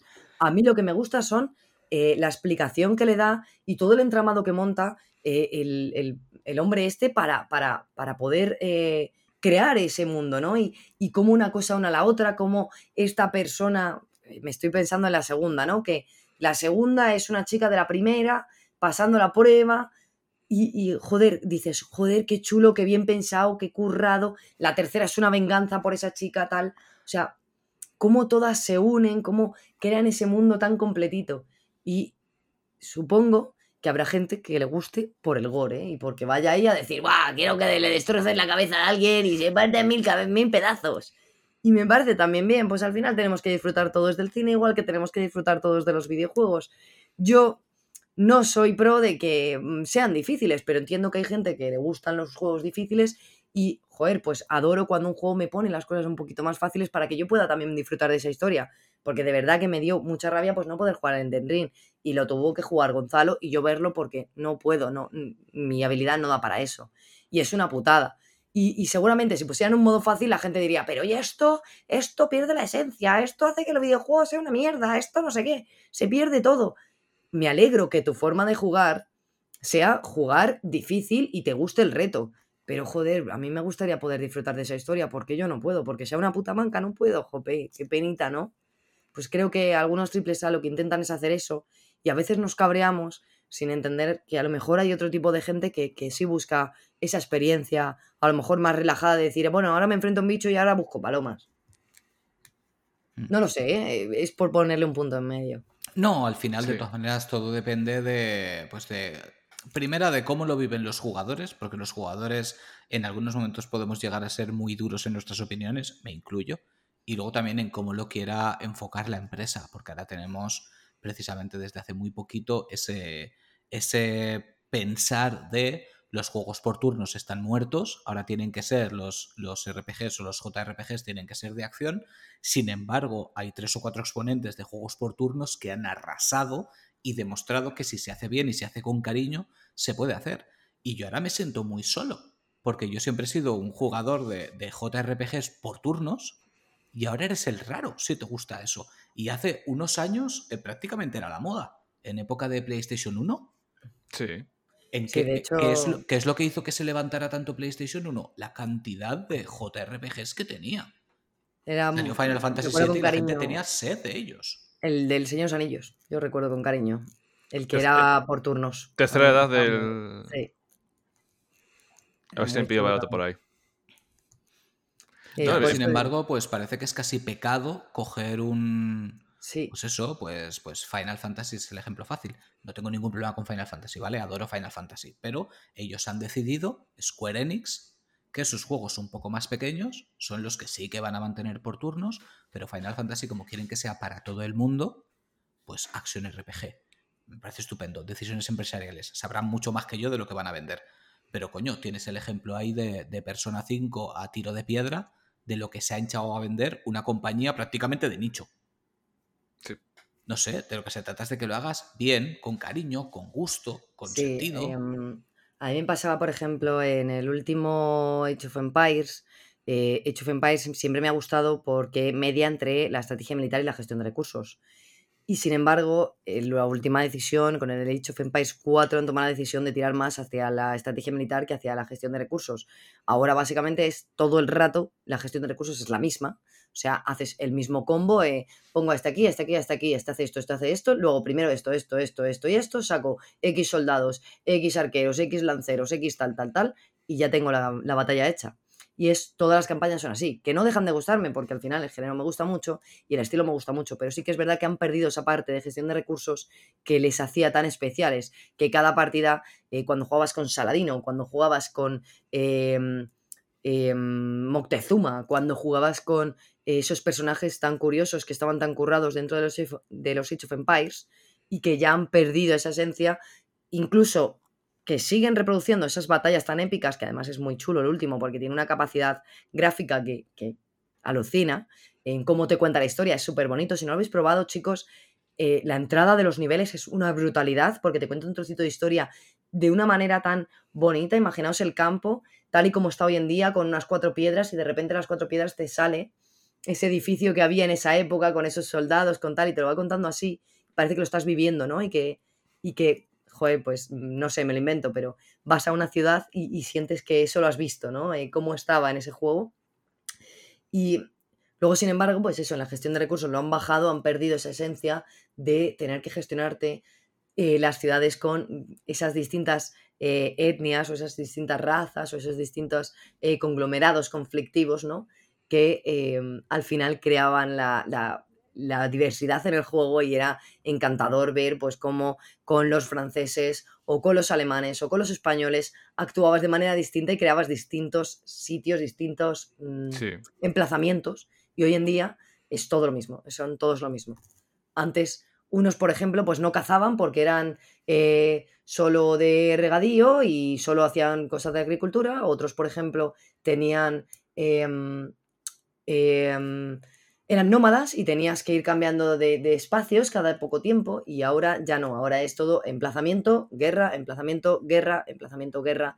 Y ha perdido ese momentito en el que tenías que mover el personaje, ir creando tu propia comunidad, absorbiendo eh, los, los jugadores, o sea, los jugadores, los, los aldeanos que encontrabas, los caballeros, los no sé qué. Pero bueno, es un apunte más, pero que sí me ha parecido curioso y muy relativo a lo que estabas comentando. ¿Y con, los gustos que tienes tú, no le has dado a One Military Camp? Lo tengo comprado, de hecho lo compré en la Indie delante del stand de Avilite, que son los publishers del juego, pero no le he podido dar un tiento porque mm, yo con los videojuegos indie soy muy fiel y tengo que pasármelos completos al 100%. Y claro, empecé con esta última compañía que cogí, la de Brotato, y estoy consiguiendo todos los logros. Pues eh, lo mismo hice con Vampire Survivors o, con el 20 em, Minutes Until Down o, con muchos más, que al final lo que hago es, siempre eso, ¿no? Em, intentar pasarme todo lo que pueda para exprimirlo al máximo. De hecho, eh, hago muchas reviews en Steam y si veis los juegos a los que eh, suelo puntuar, quitándolos obviamente míos de talents y, y, que con los que he trabajado, la mayoría son 80 horas, 60 horas de juego, eh, por ahí mínimo. Y luego soy la enferma del Binding of, Isaac que llevo más de mil horas, pero eso es una cosa que yo comentaremos en, otro día. Yo en ese tema tampoco entro. No, no quiero hablar de las horas que llevo con Isaac. No, pero ya te digo, yo creo que te gustará mucho. El próximo que van a sacar, que es Citadelum, tiene una pinta también espectacular y a mí, siendo un género que nunca me ha apasionado, me gusta. Lo que pasa es que me canso con facilidad de ellos. Entonces me tienen que, que pillar el puntillo este me ha llamado muchísimo la atención, porque el tema de que puedas gestionar las tropas y a la vez tener que gestionar tus tratos con un dios, que sea el que te dé ventajas si le adoras como espera que seas adorado y que los otros dioses que estén en contra de él te ataquen por esa parte, no sé, tiene un planteamiento muy muy interesante que a mí me ha llamado muchísimo la atención. Carlos, bienvenido a Caesar 3. bienvenido a Praetorian. Son exactamente eso. Eh, tenías que adorar a los, a los, dioses y dependiendo de quién adoraras, eh, otros se enfadaban contigo, etc. Y la verdad es que eran muy buenos juegos. Qué maravilla recordarlos. Sí. sí, sí, sí. Además, hace nada me dio un, amigo una colección suya de juegos de PC que, que, ya no los quería, ya no los iba a gastar y me dice, yo que sé que tú eres coleccionista, te los voy a pasar. Y me ha pasado unos cuantos de estrategia que además me acordé de ti enseguida digo, la madre que me parió, las joyas que tenía ahí, y uno de ellos era un, un Caesar, pero ¿cuáles eran los otros? Empire War, de Star Wars. Ah, qué va. No, no, no. Eran, eran clasicotes. Eran clasicotes. Un zar, por ejemplo. Es, es, irrelevante. Porque ya llevamos un, un, buen trecho de programa y mira que decíamos, esta temporada no queremos pasar de la hora y media, como tope dos horas, pero claro, pero ya gente como Virginia y se nos va de las manos porque es, inevitable. Es que hablo mucho, yo hablo demasiado. Pero antes, antes de que te despidamos, em, me gustaría que, que nos dieras tu, tu, propio deseo personal de qué te gustaría, cómo te gustaría que avanzara la industria los próximos años. ¿Qué es lo que tú en un mundo ideal querrías que, que sucediera?